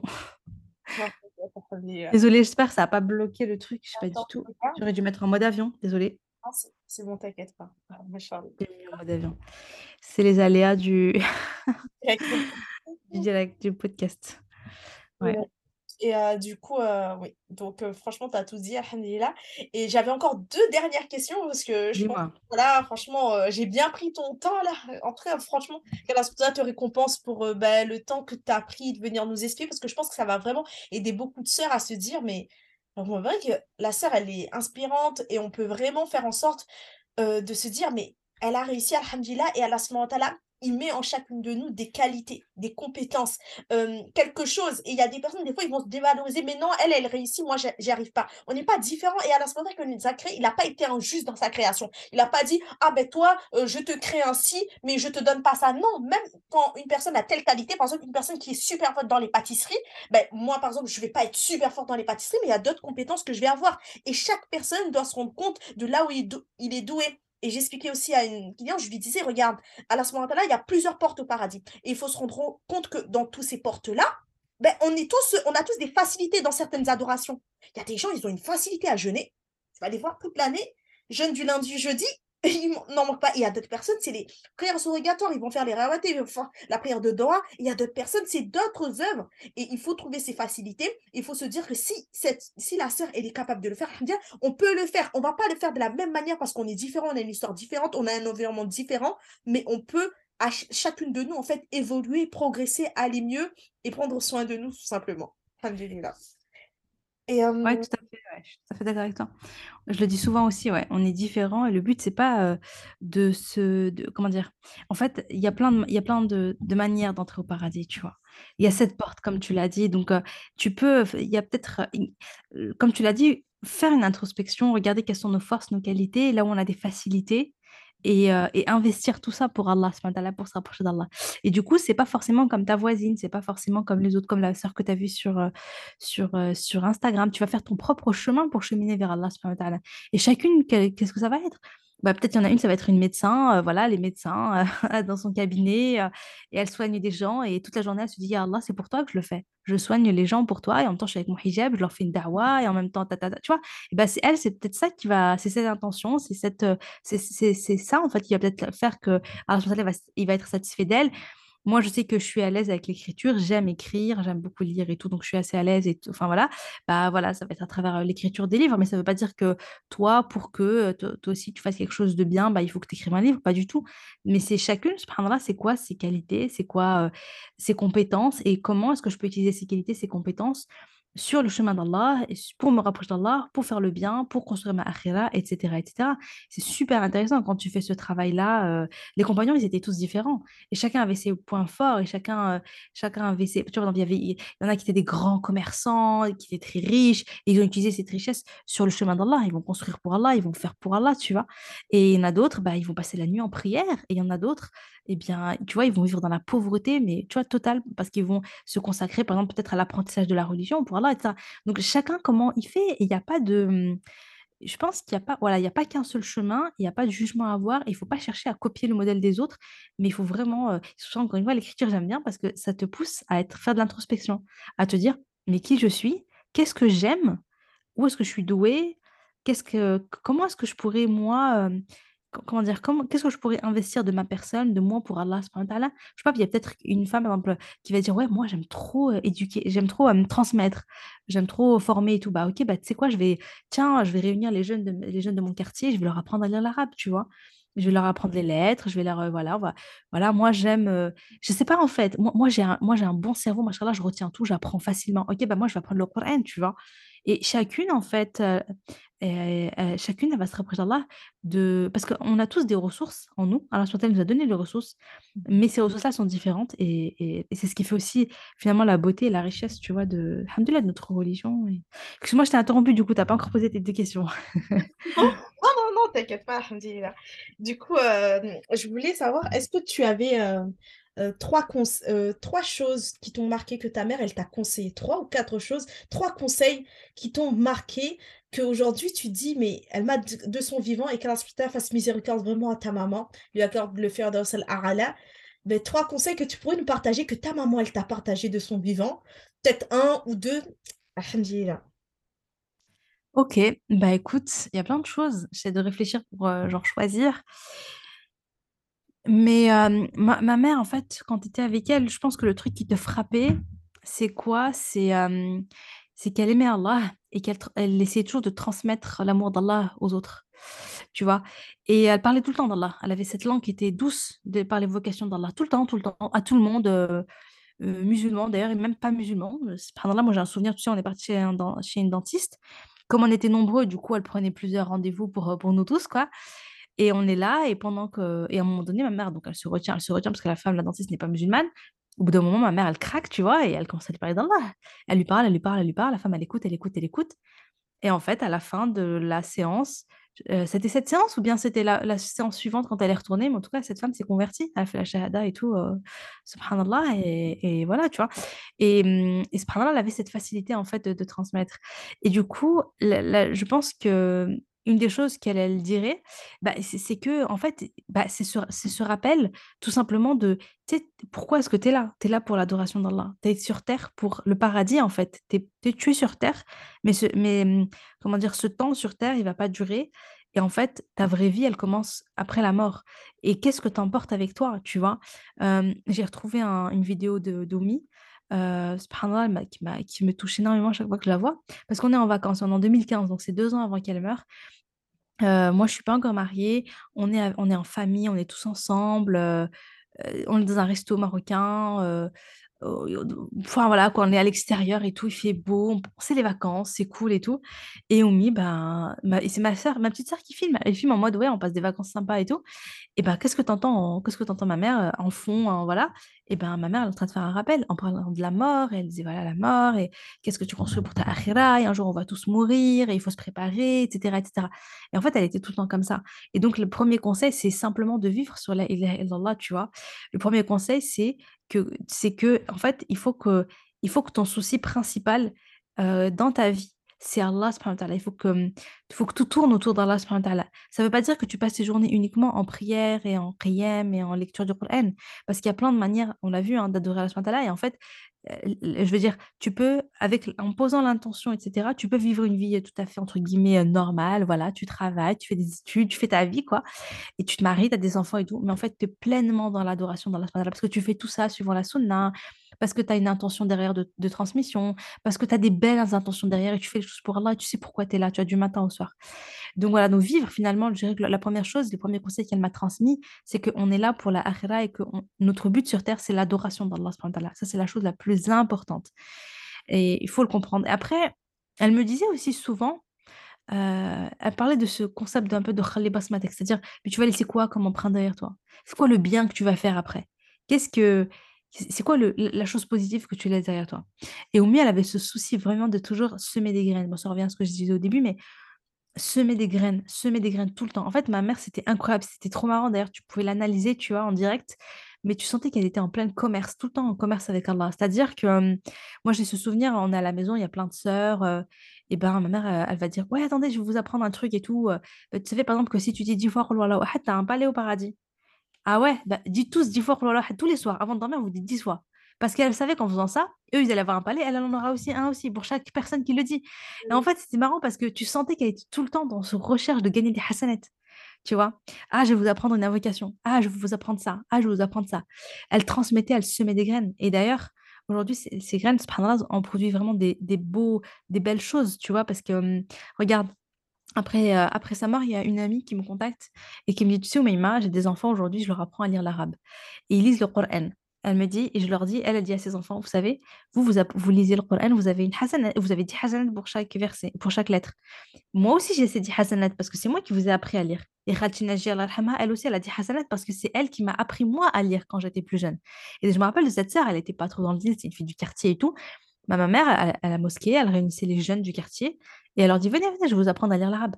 Et elle a fait ça. À l'époque, la fille, elle n'était pas voilée, elle n'était pas mariée, elle était, c'était une jeune, elle était au collège, je pense, euh, voilà. Eh bien, dis-toi aujourd'hui que, subhanallah, j'ai découvert ça récemment, que cette, euh, sœur-là, sa fille aînée, a Khatam le Coran. Elle a fini l'apprentissage du Coran. Et subhanallah, du coup, ben, sub- là, j'espère qu'Allah accepte que ce soit aussi dans les œuvres de ma mère. C'est une petite graine qu'elle a semée, tu vois, une petite graine. Donc, c'est vraiment de se dire, ok, donc moi, j'adore Allah, mais aussi je vais semer des graines. Je vais laisser une empreinte derrière moi. Comme ça, quand je suis plus là, je, reçois encore des hasanats, je reçois encore des choses, tu vois. Mon œuvre, elle se termine pas, en fait. Je fais des, j'ai fait des choses, j'ai transmis, j'ai transmis au Mar, la dawa, ça lui tenait énormément à cœur. Donc, vraiment, c'est quelque chose de transmettre, semer des graines, tu vois, parler, parler d'Allah. Et Subhanallah, c'est c'est- tellement puissant.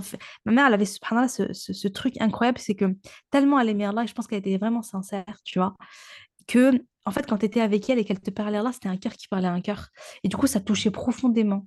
Et, euh, et du coup, ça te faisait aimer Allah, toi aussi. Je sais pas comment t'expliquer, elle avait une, manière en plus de transmettre qui était tellement douce. Tu sais, aujourd'hui, on est beaucoup dans la dureté, dans les Ah, mais ça c'est halal, ça c'est haram, ça c'est machin ah nanana, l'enfer et tout. Je dis pas, hein, c'est une réalité, bien évidemment. Ta'ala, il châtie.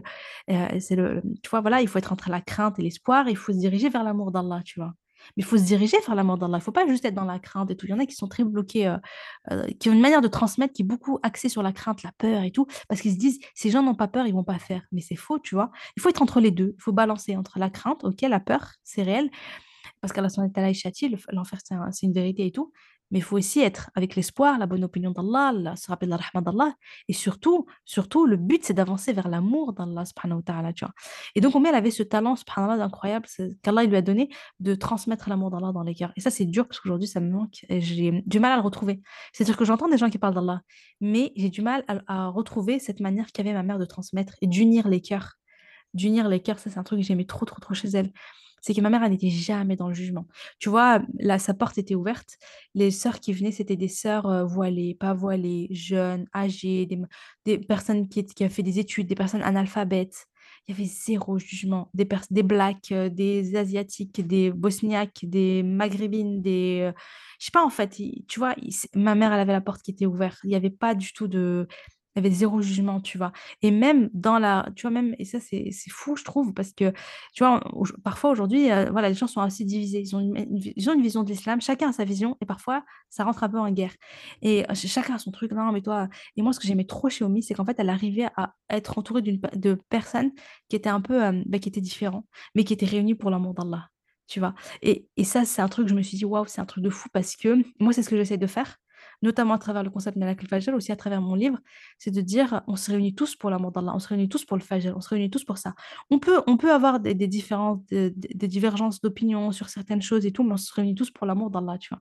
Et ça, c'est un truc que ma mère, elle avait. Et ça, encore une fois, c'est un truc que je trouve qu'aujourd'hui reste quand même un peu rare, reste quand même un peu, euh, tu vois, c'est pas évident pour tout le monde.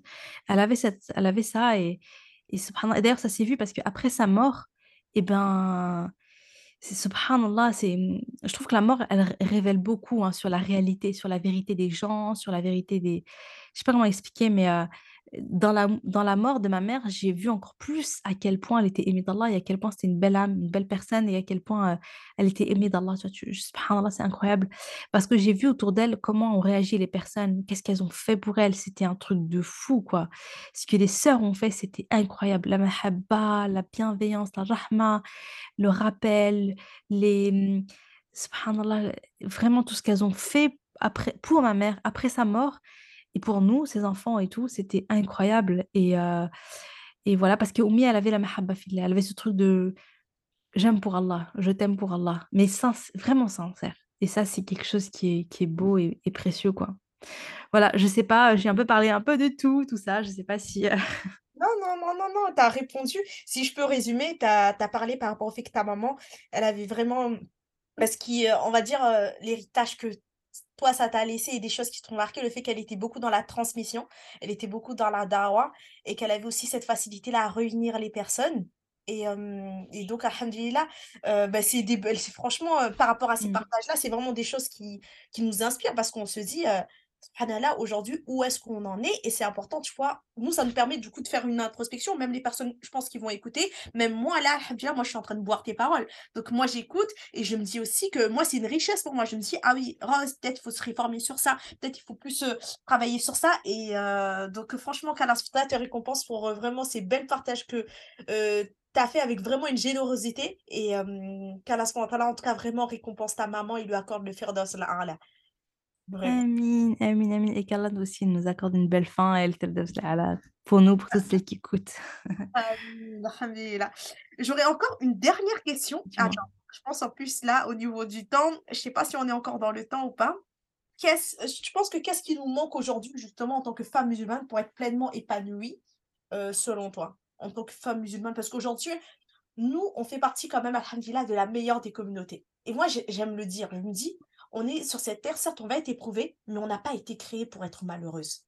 Moi, pour moi, je, heu, un musulman, même si on va être on va avoir des épreuves, parfois il va y avoir des périodes de pauvreté, parfois il va y avoir des périodes où ça va être difficile, mais notre foi, ça va être quelque chose qui nous rend heureuse. Et aujourd'hui, on entend beaucoup de femmes, beh, qui se sentent pas épanouies en tant que musulmanes, alors que c'est la plus belle des religions. C'est le plus beau heu, cadeau qu'Allah a pu donner sur cette terre.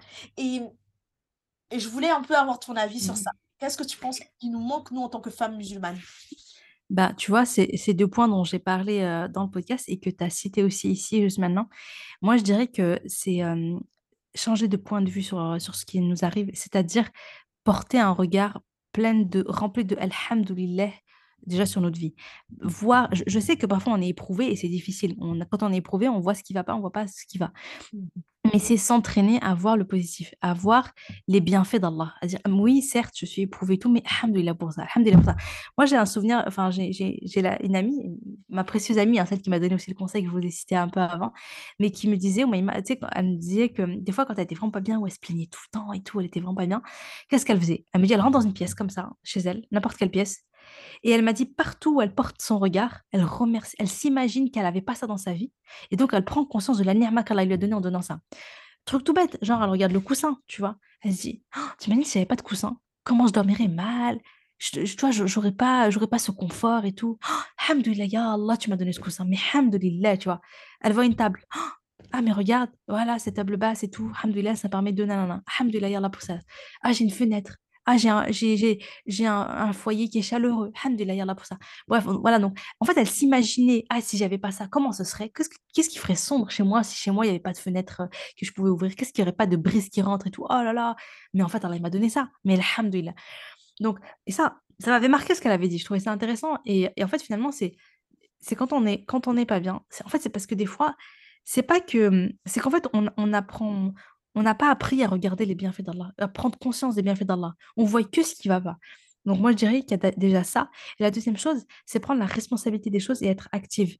On arrête on arrête d'attendre, tu vois? Souvent, on attend: «Ouais, mais heu, je suis pas bien parce que ta ta ta ta ta ta. Quand j'aurai ta ta ta ta ta ta, bah, je vais être bien».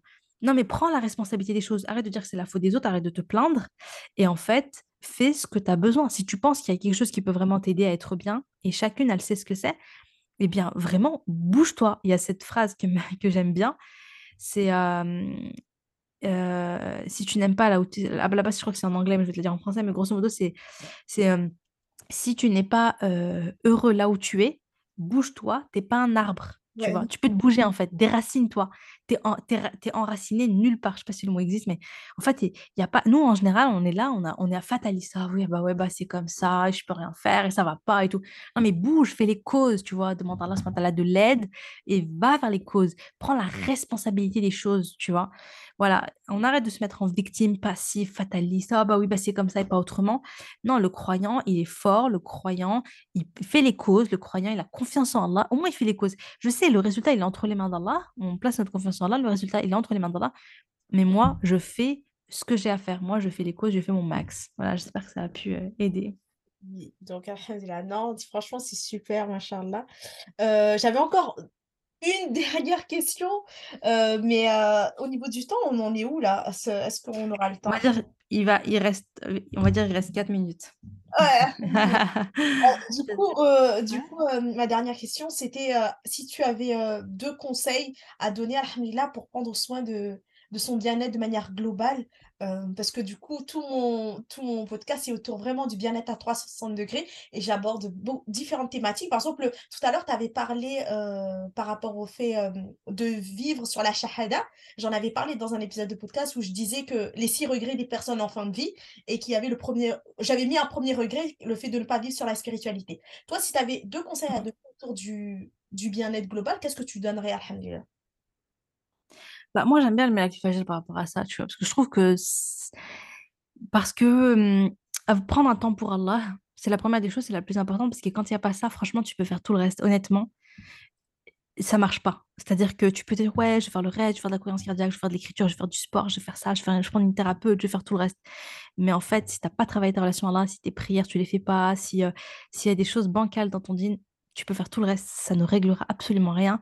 Et j'en ai vu autour de moi et j'en vois encore des personnes qui s'éloignent d'Allah et qui pensent que la solution, c'est dans les causes terrestres, etc. Pas du tout.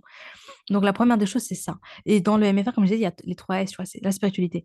Ensuite, oui, prendre soin de soi, s'écouter, prendre soin de son état mental et émotionnel. Vraiment, prendre le temps. Et là, euh, voilà, moi, je suis fan de l'écriture, mais c'est pas forcément ce qui te correspond, chacune est différente. Mais aller, mais aller voir, se dire, ouais, c'est quoi qui me fait du bien, tu vois? S'écouter et s'autoriser. Parfois, on s'autorise pas. On sait ce qui nous ferait du bien et tout, mais on le fait pas pour x, y raison. S'écouter, s'autoriser. Et donc, santé mentale, émotionnelle et santé physique. Et là, franchement, il faut pas hésiter à faire du sport. Le sport, ça fait du bien. Je sais que nous, on est là, ouais, mais j'ai pas le temps, les enfants, les machins, je cours à droite à gauche et tout. Mais même si tu prends ta poussette et tu vas sortir avec, les, avec ta- ton bébé et tu vas faire de la marche rapide, ça va te faire du bien, etc. Donc pour moi, moi j'aime bien l'idée de commencer en prenant ce temps-là pour soi, pour Allah. Ça permet vraiment de se ressourcer, ça permet d'avoir de la baraka dans ses journées.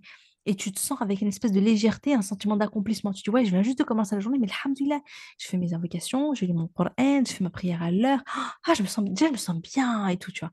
Et après, voilà, j'ai pris le temps d'écrire, et d'écrire. Je me suis pris mon petit café, mon petit chocolat chaud, mon petit, ma petite tisane en, en solo dans le calme. Ça m'a fait du bien. J'ai lu un livre, j'ai fait une formation, j'ai fait quelque chose qui m'intéresse vraiment, etc., qui me fait du bien.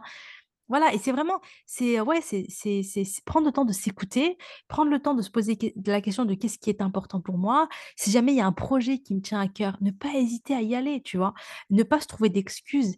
Moi, comme je l'ai dit, moi, ce qui m'a aidé, c'était de, de faire un projet, de concrétiser un projet, bénillah. Eh bien, ça, ça aide aussi beaucoup, hein, tu vois, ça peut être vraiment quelque chose d'intéressant de se dire, moi, j'ai un rêve, mais quels sont tes rêves? Pose-toi la question, c'est quoi tes rêves? Est-ce que tu as un rêve que tu veux réaliser? Bah, vas-y. Tu vois, vas-y, réalise-le fais les, fais, fais les causes pour, pour le réaliser, quel que soit le rêve. Il n'y a pas de rêve trop grand, tu vois. Je pense, euh, ma mère, m'a transmis ce truc aussi de, tu as le droit d'être ambitieuse, tu vois. Sois ambitieuse, c'est OK. D'ailleurs, nous, on ne dit pas, je veux le paradis le plus bas degré, Allah. Non, on dit, je veux le faire daous, tu vois. On est, euh, on est ambitieuse, tu comprends? Et donc, euh, même dans la dunya, je sais pas, moi, s'il y a un rêve qui tient à cœur, euh, enfin, voilà, ne pas hésiter à le faire. Moi, moi, écrire un livre était un rêve qui me paraissait, ça a toujours été quelque chose qui me tenait à cœur, mais c'était un rêve. J'y croyais pas, je me sentais pas du tout capable, etc. Et, et ta'ala, il m'a permis de faire les bonnes causes, de faire les bons choix pour aller au bout de ce projet et pour, que, et pour vraiment le, réaliser. Je crois que je ne rappelle même plus très bien ta question, donc je ne sais pas si j'ai répondu. Si, si, si, si, machallah, tu as, tu as, tu as répondu, machallah. Et euh, bah, du coup, euh, franchement, nickel, alhamdulillah. Euh, je voulais juste finir, du coup, pour savoir un peu tes actualités. Est-ce que tu proposes quelque chose euh, pour les personnes, du coup, qui voudront un peu suivre ton travail? De toute façon, je vais mettre tout- toutes tes, tes informations en, Mm. en description. Mais est-ce que, voilà, actuellement, tu as un programme? euh, Voilà, Pas vraiment, en fait, honnêtement. Après, il y a mon livre, franchement, je vous invite à le lire. Mhm. euh, pour le coup, parce que je pense qu'il va vraiment euh, aider. Machallah, mon livre, il est. Enfin voilà, tu vois, il y a. Alhamdulillah, j'ai des bons retours. J'ai des bons retours au quotidien et tout. Euh, les personnes se projettent beaucoup, surtout les mamans, les mères de famille, les femmes, etc. Donc euh, voilà, mais après, à part ça, euh, d'ailleurs, pour celles qui sont intéressées par mon livre, mais qui se disent, ouais, mais est-ce que je vais vraiment accrocher? Parce que ça, c'est un truc que je ne m'attendais pas, parce que moi, je suis une grande lectrice, donc j'avais l'impression que tout le monde lisait. Et ce qui est fou, c'est qu'une des choses qui est beaucoup revenue de mes lectrices, c'est moi, je lis pas. On me dit ça, on me dit, moi, je lis pas du tout de livres, mais ton livre m'a donné le goût à, la lecture. D'ailleurs, tu n'as pas d'autres livres à me conseiller? Moi, je suis là, je sais pas. mais euh, mais euh, voilà, c'est un truc, ça m'avait fait, ça m'avait fait rire. Je, je, m'attendais pas à ça. C'est vrai que, bon, en général, en tant que maman, elles n'ont pas trop le temps et tout. elles me disent, ouais, mais c'est un record, j'ai lu ton livre en trois jours, ou certaines en une après-midi, tu vois. Euh, voilà. Donc, pour les personnes qui se disent, ouais, je sais pas si je vais accrocher, n'hésitez pas à télécharger. Il y a un extrait gratuit de mon livre. C'est juste, j'ai fait ça exprès pour que les personnes se disent, ok, je vais lire un, passage, ça dure quand même quelques pages et tout, c'est au, moment en fait où ma mère, elle découvre son cancer, comment elle réagit et tout. Et donc, ça permet de, voir si, tu t'as pas, t'accroches pas du tout avec ma plume, bah, au moins, t'achèteras pas le livre, quoi.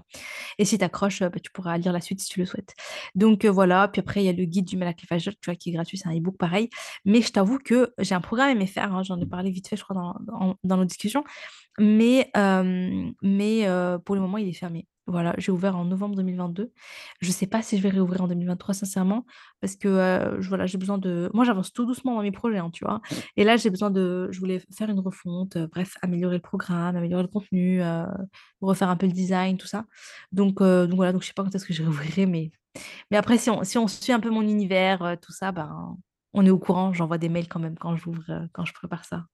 Ok, bah, de toute façon, je vais mettre toutes tes, informations en description, que ce soit pour le mail ou encore pour ton livre, ton podcast également, alhamdulillah, et ton, compte Instagram, même si bah, tu es un peu moins présente, mais je vais quand même mettre tout ça euh, en description. En tout cas, franchement, euh, je te remercie sincèrement d'avoir pris ce temps-là, de venir, alhamdulillah, qu'Allah te récompense grandement. J'ai trop aimé notre échange, machallah. On n'a pas parlé trop d'émotions, de stress, même si c'est une de mes plus grosses thématiques. Franchement, bah, au plaisir peut-être que tu reviennes la prochaine fois, Inch'Allah qu'Allah franchement te récompense, préserve euh, ben, ta famille et qu'Allah accorde le faire à Allah, à ta maman et à tous les musulmans et musulmanes.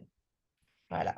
prie, c'est moi qui te remercie pour ton invitation. Moi aussi, j'ai passé un très bon moment, alhamdulillah. Barakallah Barakallah. Je te remercie jusqu'ici. Si cet épisode t'a plu, n'hésite pas à mettre 5 étoiles sur ta plateforme d'écoute pour donner plus de visibilité au podcast.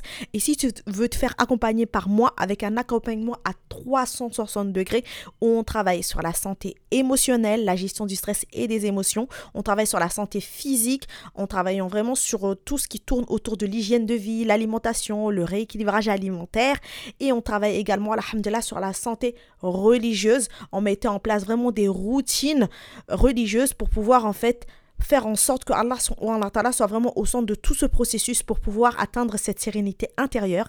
Et on travaille également sur l'autodiscipline et comment mettre en place des habitudes de vie sur le long terme. Parce que c'est vraiment ça l'objectif, c'est qu'en sortant de cet accompagnement, la personne elle soit 100% autonome de son bien-être et qu'elle puisse, alhamdulillah, vraiment retrouver cette paix intérieure, cette sérénité intérieure. Je te mettrai un lien en barre de description pour que tu puisses réserver ton appel découverte. Et en octobre, je sors un programme hybride entre le programme de groupe et un programme où tu pourras quand même être sur une plateforme pour pouvoir en fait vraiment cheminer vers ce bien-être à 360 degrés qui sortira en octobre, alhamdulillah, inshallah. Ben, si tu veux suivre tout ça, n'hésite pas à t'abonner à mon compte et à suivre mon contenu.